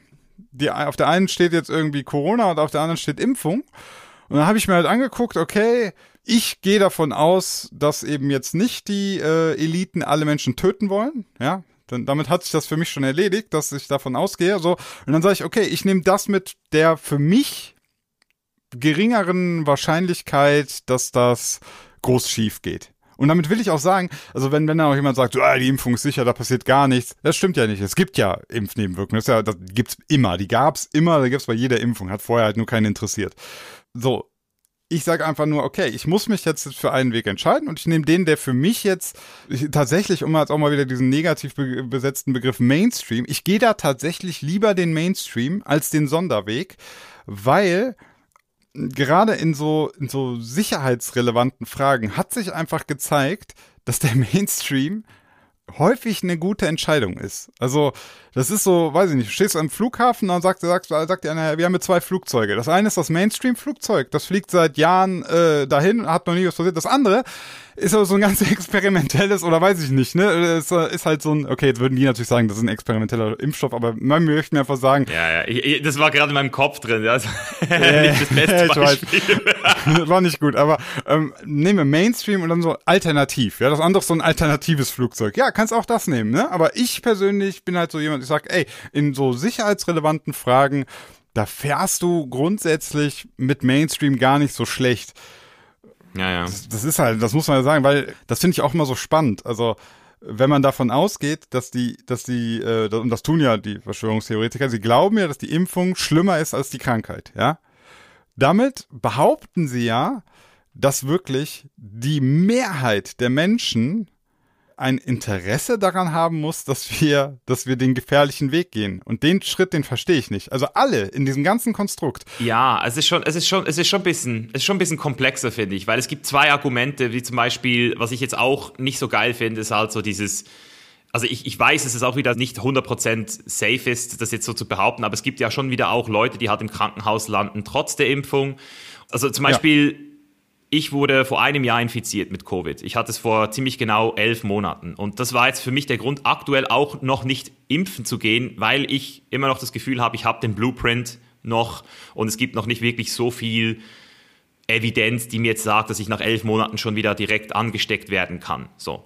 Ähm, aber wenn ich jetzt zum Beispiel gucke, bei der Impfung ist es ja so, wenn man mir die Impfung jetzt in den letzten Monaten geil verkauft hätte und gesagt hätte, Misha, schau mal, dann trägst du keine Maske mehr und dann hast du wahrscheinlich wirklich diesen Schutz, dann hätte ich jetzt wahrscheinlich auch gesagt, hey komm, dann mache ich es jetzt halt trotzdem. Aber es ist halt das Ding, aktuell hast du auch keine Vorteile, wirklich, habe ich das Gefühl. Sie kommen jetzt langsam. Und was auch dazu kommt, ist, du sagst jetzt entweder Covid oder Impfung. Aber ich kenne zum Beispiel ganz viele Leute, die kein Covid hatten bisher. Also die es bisher nicht gekriegt haben. Okay, aber dann, dann spekulierst du darauf. Also du sagst dann noch, es gibt ja den Weg, vielleicht kriege ich es gar nicht. Ja, genau. Ja, Okay, da muss ich halt sagen, epidemiologisch, was ich so mir angehört habe, ist. Wahrscheinlichkeit sehr groß, dass wir es kriegen. Das Rennen gewinnst ja, du nicht. Ja, ich weiß, ich ja? weiß. Ich, ich verstehe das auch, ja. Also, das ist so, du, klar, das wäre jetzt so das Beispiel, du hast auf der einen Seite die Tür A, auf der anderen Seite die Tür B und du sagst, ja, ich will gar durch gar keine Tür gehen, ja. Aber hinten drückt die Zeit. Die Zeit ja. drückt von hinten. Das ist halt so. Ich würde immer wieder mit dem Punkt kommen und sagen, Okay, also das heißt, du denkst, dass sich so die Allgemeinheit, und ich möchte es nicht reduzieren auf irgendwelche Experten, sondern wirklich in seiner gesamten Allgemeinheit, dass die alle kein Interesse daran haben, da möglichst gut durchzukommen, weil das wäre ja die, die Konsequenz von dem, was du sagst, dass du sagst, ja, aber es gibt doch vielleicht die Möglichkeit, dass ich es gar nicht kriege oder so, ne? Aber dann, es hat sich ja herausgestellt, okay, das scheint ja eine, eine ganz gute, gangbare Möglichkeit zu sein durch die Impfung. Also und, und Impfung ist ein ganz, ganz schweres Thema. Ja? Also ich finde das sehr schwer. auch überhaupt nicht. Sehr ich finde das überhaupt nicht leicht. Ich finde auch, je mehr man sich damit beschäftigt, desto schwerer ja, wird's. Definitiv. Ja? Weil man muss ja auch mal ganz klar sagen, so wir außer Impfgegner haben, also Kinder wurden eigentlich jetzt immer, so alle, die ich kenne, haben ihre Kinder gegen die allgemeinen Sachen so impfen lassen, ja. Hat keinen interessiert, war kein Thema. Und auch da gab es natürlich auch mal Impfnebenwirkungen und so weiter. Aber man muss ja sehen, sind wir eigentlich immer ganz gut mitgefahren. Die Lebenserwartung in den letzten äh, 100 Jahren wird ja immer mehr. Es ist ja nicht so, dass wir, dass wir, das ist auch mal das geile Argument, so ja, eine Pharmaindustrie ähm, hat ja gar kein Interesse an gesunden Menschen. Ja, da denke ich mir so, ja, genau. Und deswegen werden wir immer älter und deswegen funktionieren Krankenhäuser auch so gut und deswegen können wir so viele Krankheiten heilen, weil die Pharmaindustrie mhm. überhaupt gar kein Interesse daran hat. Das ist wieder so vereinfacht. Ja, also das ist aber auch wieder ein ganz verzerrtes Weltbild, Sinan. Das ist wieder die Leute, also ich, ich habe so Leute in meinem eigenen Freundeskreis, die mir, die mir auch sagen so, ja, hey, schau mal, Coca-Cola, also Aspartam macht uns alle krank. Elmex oder irgendwelche Fluorid-Zahnpasta, das macht nicht alle. Das ist der Grund, warum wir krank werden. Das ist alles ein System, das gegen uns fährt. Und das ist ja auch wieder so das Ding, weißt du? Am Ende des Tages ist eigentlich der Inhalt der Verschwörungstheorie scheißegal. Es ist immer die gleiche Struktur dahinter. Es ist immer ja. die gegen uns. Und die Frage, die ich immer habe, ist, wer ist die? Wer ist die? Weil Korruption, meine Freunde, dass es Korruption gibt, das, das wissen wir alle. Ja. Es gibt Korruption bei der Polizei, Unternehmen, Politik, Medien. Geld ist der Grund, warum wir vor allem korrupt werden irgendwann. Power and Money corrupt. Und das ist einfach, und, und das hat nichts mit wir gegen die zu tun. Das ist ganz normal menschlich, dass wir halt einfach alle irgendwann mal korrupt werden, wenn es um sehr viel Geld oder sehr viel Macht geht. Aber dass das alles und das ist ja so das Ding, was ich immer wieder mir selbst vorlegen muss. Weil zum Beispiel, was ganz Interessantes ist, dass ich, ich habe das letztens reflektiert, in der Berufsschule, als ich so 18 war, da hat unser Lehrer uns ein Verschwörung, also was heißt Verschwörung? Er hat uns einfach so ein Video gezeigt über den 11. September, dass das scheinbar eben alles gesprengt wurde. Ja, und ja, genau. dadurch, dass ich damals noch so jung war, mich mit dem Thema nie auseinandergesetzt habe und mein Lehrer eine Autoritätsperson für mich war, ist es bis heute einer der wenigen Verschwörungstheorien, die bei mir im, in meinem Inneren immer noch so sich ungelöst anfühlt. Mhm. Du hast ja immer noch so eine gewisse. Ah, Ja. Ja. Und dann habe ich auch äh, Daniele Ganz auf dem Podcast gehabt, der mir noch erzählt hat, da gibt es eine Studie, die rausgekommen ist, dass es scheinbar gesprengt worden ist. Und, und dann gehe ich aber wieder in mich hinein, in diesen Common Sense-Bereich und denke so, aber jetzt mal, wenn das wirklich so wäre, dann müssten ja so viele Leute miteinander verschwören, also dass das nicht rauskommen würde, dass da hunderte von Leuten miteinander arbeiten und kollaborieren müssten, damit das passiert. Und, und dann denke ich wieder, wie, das geht einfach nicht. Also wenn es funktioniert das nicht. geht einfach nicht. Letztens auch mit meinem Bruder auch nochmal ähm, saß in so einem Auto, da hat er echt einen ganz schlauen Satz gesagt und er meinte so, also da ging es auch dann darum, äh, so Korruption, ne? Ähm, Korruption ist schlimm, Korruption äh, zerstört das Vertrauen, das ist eigentlich fast das Schlimmste, aber, und dann meinte er so, wenn alle korrupt wären, würde es gar nicht funktionieren. Das Ganze funktioniert nur, weil ein paar korrupt Genau. sind. Und eine Verschwörungstheorie hat immer so diesen Ansatz, alle müssten korrupt sein. Und das ist so, das ist so, wo man dann sagt, nee, nee, das kann nicht sein. Es können nicht alle korrupt sein. Korruption funktioniert nämlich eben nur dann, wenn, wenn manche eben Scheiße bauen, wenn manche Sachen ausnutzen, wenn manche das Medikament auf den Markt bringen, nur um Geld zu machen, so. Aber wenn das alle machen, dann würde das ganze System nicht mehr funktionieren. Und das muss man, glaube ich, begreifen. Für häufig erlebe ich auch, dass dann so Leute dann so sagen, ja, aber guck mal da, da, da, da hatten wir doch recht, ne? Und, das ist dann für sie die Bestätigung, so, siehst du, unsere ganze Zweifel, der ist berechtigt und so weiter. Und dann finde ich immer, das finde ich interessant und so, ja, das ist doch klar, dass ab und zu mal es irgendwie ihr natürlich recht hattet. Und dann hast du so Skandale wie, weiß nicht, Wirecard, Abgasskandal, Dieselskandal, ja, das, das, das hast du dann alles. Aber was ist denn dann die Konsequenz? Was wäre denn jetzt so für ein Verschwörungstheoretiker, der sagt jetzt, guck mal, wir hatten Wirecard, wir hatten VW, alle Firmen sind korrupt. So. Aber wenn alle korrupt sind und niemand Steuern zahlt und alle nur betrügen, ja, wie funktioniert denn das alles dann? Das stimmt ja nicht. Ja, Das kann ja nicht es sein. gibt ja zum Beispiel auch dieses Argument, dass, die, dass Pfizer zum Beispiel ultra viele Lawsuits immer wieder hatte. Aber das weiß Mhm. ich zum Beispiel auch jetzt nicht so recht, was jetzt da immer läuft, weil ich mich natürlich jetzt nicht im Detail mit den Lawsuits auseinandergesetzt habe. Aber ich weiß, dass so gut wie jedes Unternehmen, jedes Billion-Dollar-Unternehmen immer wieder Lawsuits hat. Also ich, ich kenne selbst einen Kollegen in Deutschland mit einer Firma, die zwei, drei Millionen Umsatz macht, der sagt, es kommt immer wieder irgendwas rein von der Konkurrenz, die sie abgemahnen. Also das ist, das ist auch Daily Business. Und ja, es ist spannend, Mann, es ist spannend. Also, weil, weil was ich immer versuche, den Leuten klarzumachen, ähm, weil ich ja weiß, wie mein eigener Ego-Verstand funktioniert. Und ich bin auch, ich sag's dir ganz ehrlich, ich bin auch nicht ein Unschuldslamm. Also ich habe auch schon Scheiße gebaut in der Vergangenheit. Ich war auch schon korrupt, kann man sagen. Und bei mir ist es immer so, wenn ich jetzt zurückdenke, warum ich das gemacht habe, es war nie, weil ich böse sein wollte. Also ich bin nicht an dem Morgen aufgestanden und gesagt, so, und jetzt bin ich mal wieder so ein richtig böser Mensch. ich weiß, auf was du hinaus willst. Das, ja. was die Leute als böse sehen in der Welt, ist in der Regel eine Mischung aus krasser Ignoranz und Selbstsucht. Das, das ist böse, Ja. meine Freunde. Selbstsucht und Ignoranz führt dazu, dass wir Sachen machen, die böse sind. Aber dieses, dieses, ich plane hier einen Komplott, Reptilien werden die Welt übernehmen und Deep State und was auch immer, das macht für mich einfach keinen Sinn in meinem Weltbild so. das ist ja dann, wenn du so siehst, dann auf solchen Demonstrationen und so, wie die teilweise so die Personen dahinter hassen, ne? Also dann hassen die Bill Gates und denken, er persönlich will die Menschen vernichten oder so. Und das finde ich immer so spannend, dass, dass ich mir auch so denke, ey, Glaubst du wirklich, der steht so auf und dann äh, guckt er so böse und sagt so, heute habe ich meinen Evil Plan und den werde ich durchsetzen. Ähm, es kann sogar sein, dass es aus seiner Sicht, also dass er vielleicht sogar was macht, was irgendwem scha schadet, ja. Aber das macht er trotzdem nicht aus einem bösen Impuls heraus, sondern für ihn macht das durchaus Sinn. Genau. Ne? Also du kannst auch irgendwie, weiß ich nicht, Mark Zuckerberg nehmen mit Facebook und so weiter. Man kann das immer so darstellen, dass man denkt, ja okay, der Typ ist irgendwie auch schon ein Wichser und macht nur, will, will möglichst viel Geld machen. Aber ich glaube, aus seiner Sicht will der, wollte der auch irgendwie immer was Cooles machen. Ne?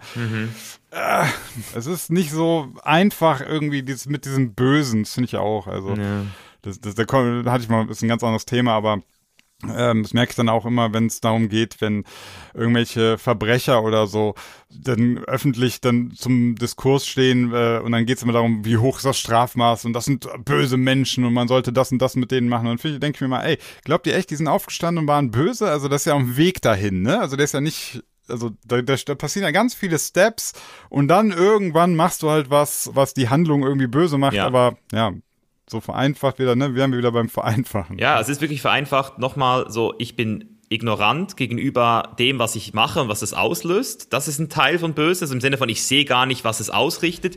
Und, und, ja. und Selbstsucht ist halt auch so eine Überfunktion des Überlebenstriebs, was wir Menschen ja alle haben, dass wir irgendwie uns schützen und besser. Und ich meine, die ganzen Leute, die, die wirklich so Multibillionäre sind und korrupt sind, mhm. äh, wenn es die gibt, das sind ja auch Leute, die einfach eben so süchtig nach diesem, ich muss, ich will da oben, ich will mehr, mehr, mehr, dass die dann irgendwann halt einfach auch dort oben landen und dann halt auch Sachen machen. Und was ich nochmal unterstreichen möchte jetzt, weil das ist so etwas, was mich auch aus deiner Perspektive interessiert, was mir ein bisschen Sorgen macht, sage ich ganz ehrlich, ist so ein bisschen diese krasse Spaltung der Gesellschaft. Also ich merke es halt in meinem eigenen Freundeskreis jetzt, dass ich auf gewisse Leute wirklich keinen Bock mehr habe. Also ich habe ich hab Freunde, ich sage nicht, dass ich sie verloren habe, weil ich weiß, ich kann mit denen auch cool sein, aber ich habe denen gesagt, bitte schick mir die Scheiße nicht mehr zu. So schick bitte, ich will die Scheiße nicht mehr sehen. Es interessiert mich nicht, deine Substack-Artikel, deine YouTube-Videos. Ich will es wirklich nicht mehr sehen. Und auf der anderen Seite sehe ich aber auch, dass ganz viele Leute wirklich Angst haben. Also meine Freundin zum Beispiel, die ist so ein Fall, die wurde nie geimpft. Nie. Mhm. Und ähm, wenn ich jetzt ihr sage, dass wir uns eventuell bald impfen lassen sollten, aus gegebenen Gründen, dann mhm. macht ihr das Angst. Und das ist dasselbe wie jetzt hier eine Spinne ist und ich habe Angst vor Spinnen und jemand sagt mir, äh, du solltest keine Angst vor Spinnen haben. Also ich finde, genauso wie wir diese Verschwörungstheoretiker haben, die die Gesellschaft spalten, spaltet auch diese Ignoranz von den Leuten, die sagen, hey, Impfung ist doch voll, ist doch voll rational, man ist doch voll, äh, bist du blöd, dass du dich immer noch nicht impfen lassen willst. Also die Leute werden ja auch nicht validiert für ihre Angst, dass, dass, dass da eine Nebenwirkung entsteht. Und meine Frage ist jetzt, wie kommen wir aus der Scheiße wieder raus? Also wo geht, wo geht die Reise hin, Mann? Ja, also mit dem Impfen, also grundsätzlich, ich kann das auch nicht, ne, wir haben ja schon drüber gesprochen, ich kann das ja auch nicht so richtig beantworten. Ich kann das nur für mich selber halt klar machen. Aber gehen wir in die richtige Richtung jetzt mit den Maßnahmen, die jetzt aktuell kommen? Mit diesem, hey, es gibt jetzt diese 2G-Regel in Hamburg mittlerweile. Ist es der richtige Ansatz in deinen Augen? Boah, es ist sau schwer. Also ich finde es krass. Also ich war gestern zum Beispiel hier in Bonn, einmal im Restaurant, danach noch in einem Café und ähm, hast halt da dann quasi die Türsteher, ne? Und dann musst du erstmal zeigen, dass du gespritzt bist oder getestet wurdest. Und irgendwie denkst du dir, ach krass, ja. Irgendwie denkst du, pff, schon irgendwie absurd. Ja. So, aber dann denke ich mir, okay, aber was ist denn die Alternative? Die Alternative wäre zu sagen, machen wir nicht, ja, lassen einfach so laufen, so, gucken, was passiert, ja, Durchseuchung einfach so, passiert halt weiter. Jetzt muss ich dazu sagen, ich habe natürlich auch, ähm, wie jeder das hat, jeder hat seine anekdotische Evidenz, ja. Also jeder hat seine, kennt seine Geschichten so.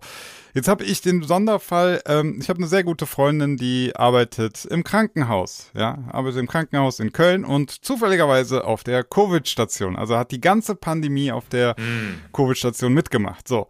Und das Lustige ist, die ist jetzt auch nicht so, dass sie sagt, so, ja, jede Maßnahme ist super geil, die findet die Maßnahmen auch total ätzend, ne? Ich will nur eins sagen diese Krankheit gibt's. Diese Krankheit kann eine richtige Bitch sein. so richtig hart. Die haben Schichten gefahren, da wird dir schwindlig, ja. Das, das kann ich auch nicht ignorieren.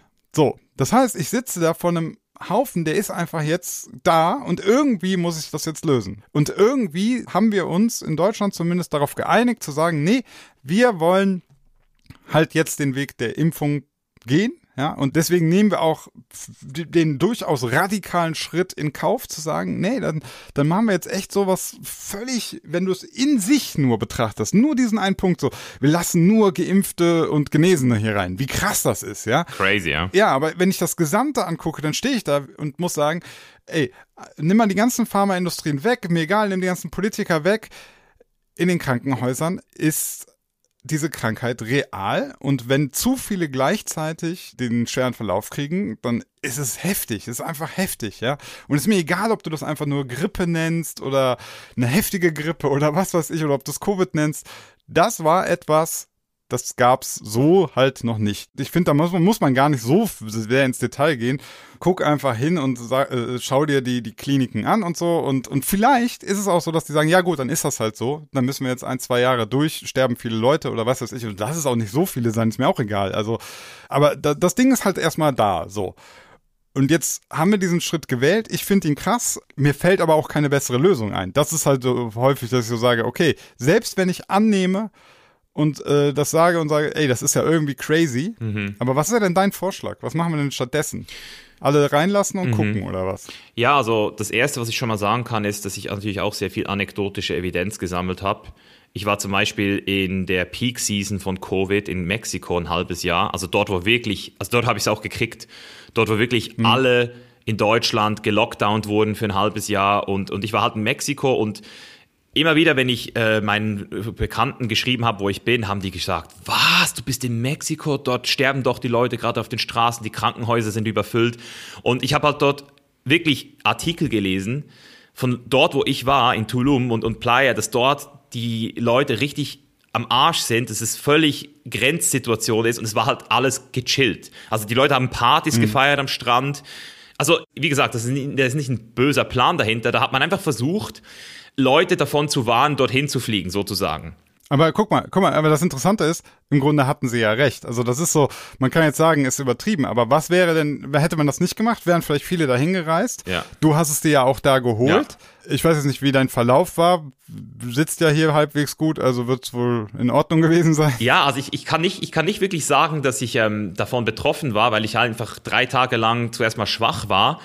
Aber es war das erste Mal, dass ich seit 2015 krank wurde. Also das muss man schon sagen. Also Covid ja. hat mich, okay. jemand, der nie krank wird, drei Tage lang zu Hause gehalten und da wusste ich noch nicht mal, dass es Covid war. Ich habe irgendwie gedacht, ich bin einfach irgendwie, keine Ahnung, schlecht drauf oder so.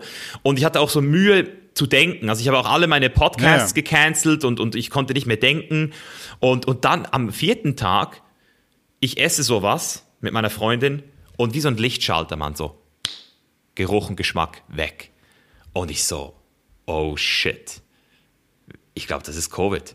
Und dann war das 14 Tage so. Und ich sagte ganz ehrlich, das ist nicht geil. Also 14 Tage nichts riechen und nichts schmecken und ich höre von Leuten, die das länger haben. Und, und durch die letzten sechs Monate sind so viele Sachen hochgekommen, was, was diese Langzeit-Nebenwirkungen ähm, betrifft dass ich jetzt schon sage, ähm, ich bin da sehr vorsichtig. Also ich würde Covid nicht mehr unterschätzen und nur weil die Leute nicht sterben, und ich meine, das Thema Übersterblichkeit, das ist ja auch so ein Thema. Ja. Es ist ja, sehr schwer, da wirklich einen Durchblick zu haben äh, und auch zu gucken, so wie viele Leute sind denn jetzt an dieser Lockdown zum Beispiel Geschichte da mental hat einfach auch. Ja. Also es ist, es ist für mich, von meinem Gefühl her ist das Thema Impfung, ich sage immer noch pro-choice und ich sage auch, wenn ich jetzt wirklich so in die Psychologie reingehe von Menschen, dass es einfach immer eine Notwendigkeit braucht. Und das ist ja das Problem mit Impfungen, oder? Dadurch, dass du die Notwendigkeit noch nicht hast, ja. musst ja. du sie zuerst selbst an deinem Leib erspüren. Und dadurch, dass die Impfung ja scheinbar wirklich so gut wirkt, auch für die Leute, die geimpft sind, hätte ich einfach gesagt, die Leute, die sich nicht impfen lassen wollen, die lassen sich nicht impfen, aber die werden dann wahrscheinlich auch im Krankenhaus landen. Und solange es diese überfüllten Krankenhäuser nicht effektiv gibt, weil die hat es ja letztes Jahr auch fast nicht gegeben. So in meinem, also ich weiß, ich, ja. Ja, gut, da kann man immer so sehen. Also kannst du dich gerne mit, mit, mit meiner Freundin, wie gesagt, ja. der äh, Intensivärztin unterhalten. Ne? Äh, die hat regelmäßig das Kotzen bekommen, wenn es immer heißt, wir wären kurz vor der Überbelastung. Okay. Ja? Dann sagt die, was ist denn das für eine Behauptung? Wir kämpfen seit sechs Monaten an, über, wir sind überlastet, ja. Dass das Menschen immer noch schaffen, das ist ja eine andere okay. Sache. Klar schaffen die das irgendwie, aber die machen zwölf Stunden Schichten, die sind völlig ausgebrannt. Das ist ein Job, den willst du nicht mehr machen. Jetzt kann man sagen, ja, aber die leben ja noch. also nur, nur, das ist ja auch nicht cool, dass wir sagen, ja, ja okay, Ärzte und Pfleger müssen halt mal irgendwie ähm, jetzt die, die Pandemie wie im Krieg arbeiten und der Rest der Bevölkerung macht Party. Das ist ja auch irgendwie nicht ganz solidarisch, ne? Und da hilft es auch nicht abends zu klatschen. Also, und, und auch da wieder natürlich sind die nicht wie die Fliegen gestorben, aber es muss ja auch gar nicht so weit kommen. Und ich möchte gerne mal auf einen was, auf was Bezug nehmen. Also du hast gesagt, so dann liest du was über Mexiko.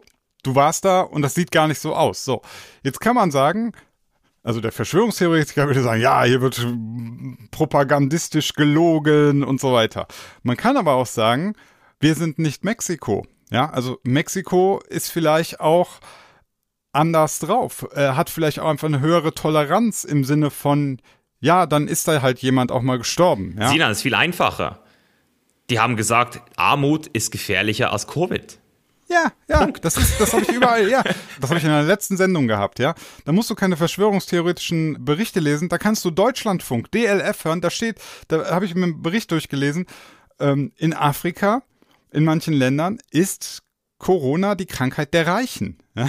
Weil du stirbst nicht an Corona, du stirbst am Hunger, du stirbst an irgendwelchen Durchfallerkrankungen. Du hast zig Probleme, bevor Corona dich kriegt. So, jetzt könnte man sagen, okay, Deutschland hat das Luxusproblem, dass wir so reich sind und so gesund sind, dass selbst eine, ich mach's jetzt mal extra, eine heftige Grippe ja. uns solche Sorgen bereitet. Ja.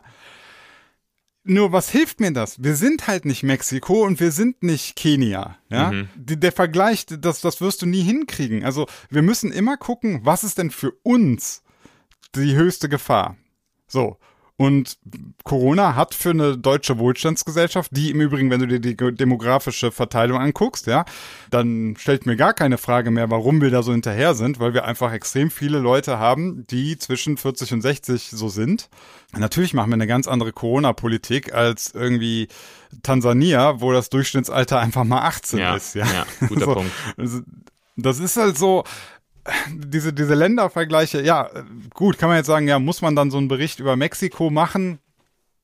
Keine Ahnung, wenn man, wenn man der Meinung ist, dass man uns schützen will, also die demografische Struktur da im Bereich 40 bis 60, ich find's auch nicht cool, aber äh, ich sehe da auch keinen großen Plan hinter, sondern ich kann, ich kann das schon relativ gut erklären, warum das so ist, ohne dass ich es vielleicht gut finden muss. Ich kann trotzdem nachvollziehen, warum es so gemacht wird.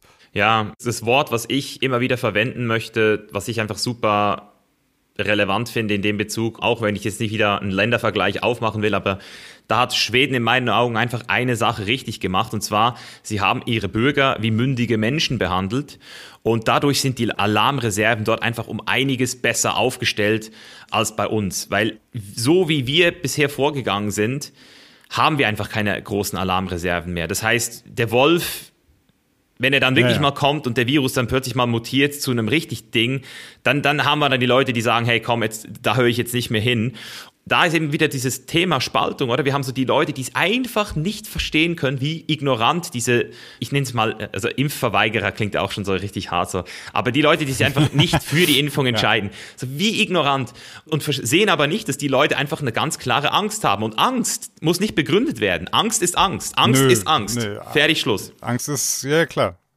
Kannst du nicht erklären, ey, hör doch mal auf, Angst zu Ah, danke für den Titel, hör ich ja. mal auf. Und auf der anderen Seite haben wir die Leute, die, die Querdenker und, und die auch, das ist ja auch so das Lustige, die Querdenker, die mit dem Finger auf die Mainstream-Medien zeigen und sagen, hey, die spalten die Gesellschaft. Und, und was macht ihr mit eurem Die gegen uns? Das ist ja die Spaltung auch wieder. Ja. Was hältst du, also du hast ja von diesem RT Deutsch, das habe ich von dir das erste Mal mitgekriegt. Was ist der Plan bei denen? Das ist ja auch nicht, die sind ja auch nicht böse. Nee, also grundsätzlich muss man auch hier wieder sagen, da gibt's natürlich auch wieder mehrere Beweggründe. Ne? Also die letztlich wollen die auch einfach Geld verdienen, wie alle. Mhm. Und wenn du immer eine Anti-Meinung nimm, einnimmst, Anti du guckst einfach, was behauptet die Tagesschau und machst die, den gegenteiligen Artikel, dann hast du ja schon mal einen guten Klick garant. Das ist ja schon mal ganz einfach so. Dann muss man halt ganz klar sagen, RT Deutsch, früher Russia Today, wird nun mal zu 100 Prozent vom Land Russland finanziert. Das, das muss man sich mal geben. Also das ist nicht freier Journalismus, das wird finanziert. Dass die jetzt natürlich auch nicht sagen, hier Journalist XY schreibt den Artikel und ich überweise dir 5000 Rubel. So läuft es natürlich nicht. Du machst das natürlich viel subtiler. Du bereitest einfach die Strukturen. Du sagst, ey, wir haben hier einen Arbeitsplatz, das ist unsere, unsere Position, beziehungsweise musst du ja gar nicht erklären. Du weißt ja, dass sowieso nur Journalisten zu dir kommen, die diese Position automatisch haben. Ja, vielleicht auch mal für Verschwörungstheoretiker. Du musst manchmal, um manipulativ zu sein, da musst du nicht den Dollarschein in die Hand nehmen und dem sagen, was er tun soll. Du musst nur einfach die Leute finden, die sowieso das tun, was du willst und die unterstützen. Fertig. Ja, so, so, einfach, einfach geht das. Es, ne? Und Russland hat natürlich einfach äh, grundsätzlich, würde ich jetzt, ich will jetzt nicht zu geopolitisch werden, aber äh, das ist so eine der Mittel, die du halt machen kannst, indem du die Länder um dich herum so ein bisschen instabiler machst. ja, indem du Spaltung vorantreibst. Das ist ja für dich gut. Also, wenn wir uns gegenseitig stark blockieren in Deutschland, weil wir tief gespalten sind, zu nichts kommen, wir, wir irgendwie nicht vorankommen, das ist ja gut. Ne? Also in, in Konkurrenz kann dann Russland, sag ich mal, aufholen im globalen Wettstreit wirtschaftlich und so weiter. Ne? Also mhm. das, das würde ich mal so behaupten, kann so ein Interesse daran sein. Es kann aber auch noch mehr sein. Ne? Also und, und, wie gesagt, das ist nicht so, dass da Putin irgendwie sitzt und Journalisten bezahlt. Ne? Also so vereinfacht darf man das dann halt auch nicht betrachten. Aber man kann sich ja mal fragen, ist das deine ultimative Quelle? Wenn du so, du hast so in Deutschland keine Ahnung, wie viel verschiedene Nachrichtenportale und Journalisten und Menschen, die hier leben und alle berichten und du entscheidest dich für die eine Quelle, die aus Russland bezahlt wird. Ist, kannst du machen, finde ich interessant. Mhm. Das ist interessante Zeiten, Mann. Ich, ich habe gestern einen Traum gehabt, tatsächlich, dass die Pandemie aufgehoben wurde. Also so weltweit so, hey, es gibt keine Pandemie mehr und die Leute waren alle so voll leer und wussten nicht mehr, was, um was sie sich jetzt kümmern sollen. Das war so ein äh, voll interessanter Traum. So, die Leute haben plötzlich so, was mache ich jetzt? Hä? Jetzt kann ich wieder normal? Und so, das ist war völlig interessant. ich weiß nicht, mein, ja, aber ich, ich will mal ganz kurz noch eine Sache sagen. Du hast ja eben so gefragt, ja, sind wir da gerade auf einem guten Weg oder wie ist das mit dieser 2G-Regelung und so und hab ja gesagt, super schwer das zu machen. Ich würde mal einfach meine, meine These, mhm. ja. Ich habe so das Gefühl, man macht das jetzt, man erhöht den Druck auf Impffaule, weil ich glaube, man überschätzt teilweise auch so ein bisschen die Zahl der Impfverweigerer oder der, der Impfskeptiker, sowas, sondern ich glaube, es, du hast auch einfach einen ganz, ganz großen Teil, die einfach so, die kriegen das so peripher mit, die sind aber auch beschäftigt mit ihrem Scheiß, ja. Und, und wenn du dann auf einmal merkst, so, äh, jetzt komme ich hier wieder nicht ins Restaurant rein, ach komm. So, und vielleicht war der gar nicht explizit gegen die Impfung, hat auch nicht panische Angst davor, sondern hat sich bis jetzt einfach nicht drum gekümmert. Habe ich schon mitbekommen von Leuten, ne? Also, ähm, zum Beispiel, ich spiele ja Basketball in einer, äh, und dann haben wir immer so Hallenzeiten und da haben wir halt auch die 3G-Regelung, ne? Entweder getestet, geimpft oder genesen. Und dann haben wir auch so WhatsApp-Gruppen, dann habe ich so reingeschrieben, ja, wer kommt, der bitte hier 3G irgendwas. Ne? Und dann kam auch so, ach fuck, ja, muss mich noch impfen lassen, hab mich noch gar nicht drum gekümmert. Mhm. So, aber der hatte auch kein Problem damit. Der hat es einfach. Und ich glaube, jetzt gerade, was man so versucht, ist, du machst es unbequem, ja. Manche sagen Impfpflicht durch die Hintertür. ähm, ich sage, okay, du machst es radikal unbequem, aber das machst du auch nicht ewig. Ja, das, du ziehst jetzt gerade mal ein bisschen die Schrauben an. Ja, ja. Ähm, Stimmt. Und, und irgendwann wirst du dann sagen, so, wir haben es versucht und dann wird das auch wieder fallen gelassen. So.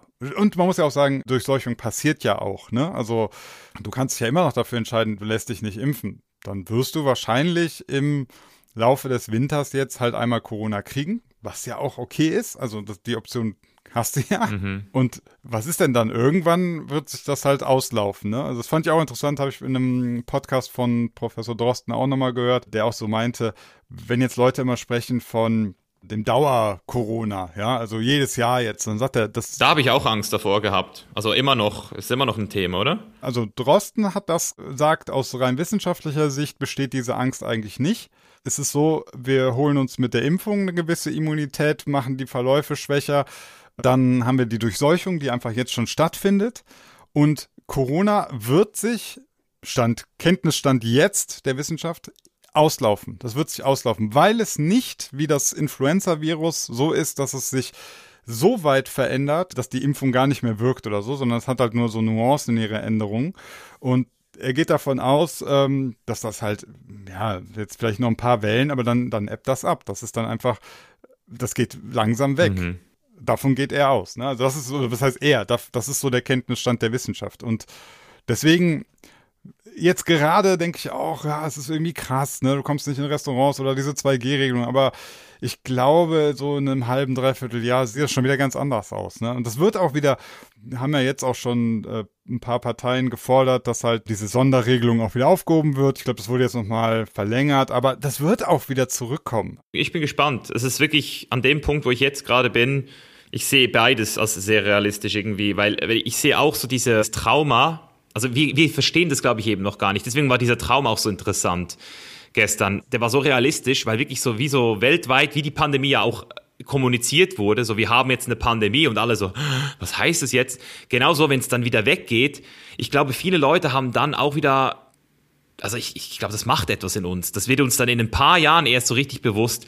Und ich habe einfach so das Gefühl, wenn ich hier sehe in Portugal, wie ältere Leute und zum Teil auch junge Leute mit Masken am Strand rumlaufen, in der frischen Luft, da denke ich so, hey, haben wir hier vielleicht so eine Prägung für den Rest unseres Lebens drin? Weil ich, habe Kollegen, die sind jetzt gerade in Schweden und da ist es wirklich so, da trägt halt wirklich niemand eine Maske. So, niemand. Also es ist wirklich so sehr, sehr unwahrscheinlich, dass du dort einfach Leute mit Masken siehst. Und ich, ich könnte mir schon vorstellen, dass besonders so dieses Plastik in den Supermärkten, die Maskenpflicht in den Urfis, im Allgemeinen, dass das da einfach auch auf jeden Fall eine ganz neue ähm, Art wird, zu relaten, so auch, auch, auch Körperkontakt, der gemieden wird, jetzt aus Gewohnheit heraus und. Ich nehme ja gerne einfach mal die andere Position ein. Ähm, du hast ja gesagt, jetzt durch Corona warst du das erste Mal krank, äh, seit langer, langer Zeit.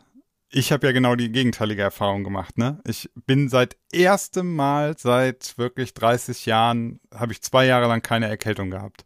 Also nichts, grippaler Effekt, gar nichts. Zum allerersten Mal, wirklich. Ich bin jemand, ich habe mir jedes Jahr zweimal mindestens eine fette Erkältung und die letzten Jahre auch äh, zweimal eine Grippe richtig geholt mit teilweise, also wirklich eine Woche Fieber, war richtig im Arsch, ne?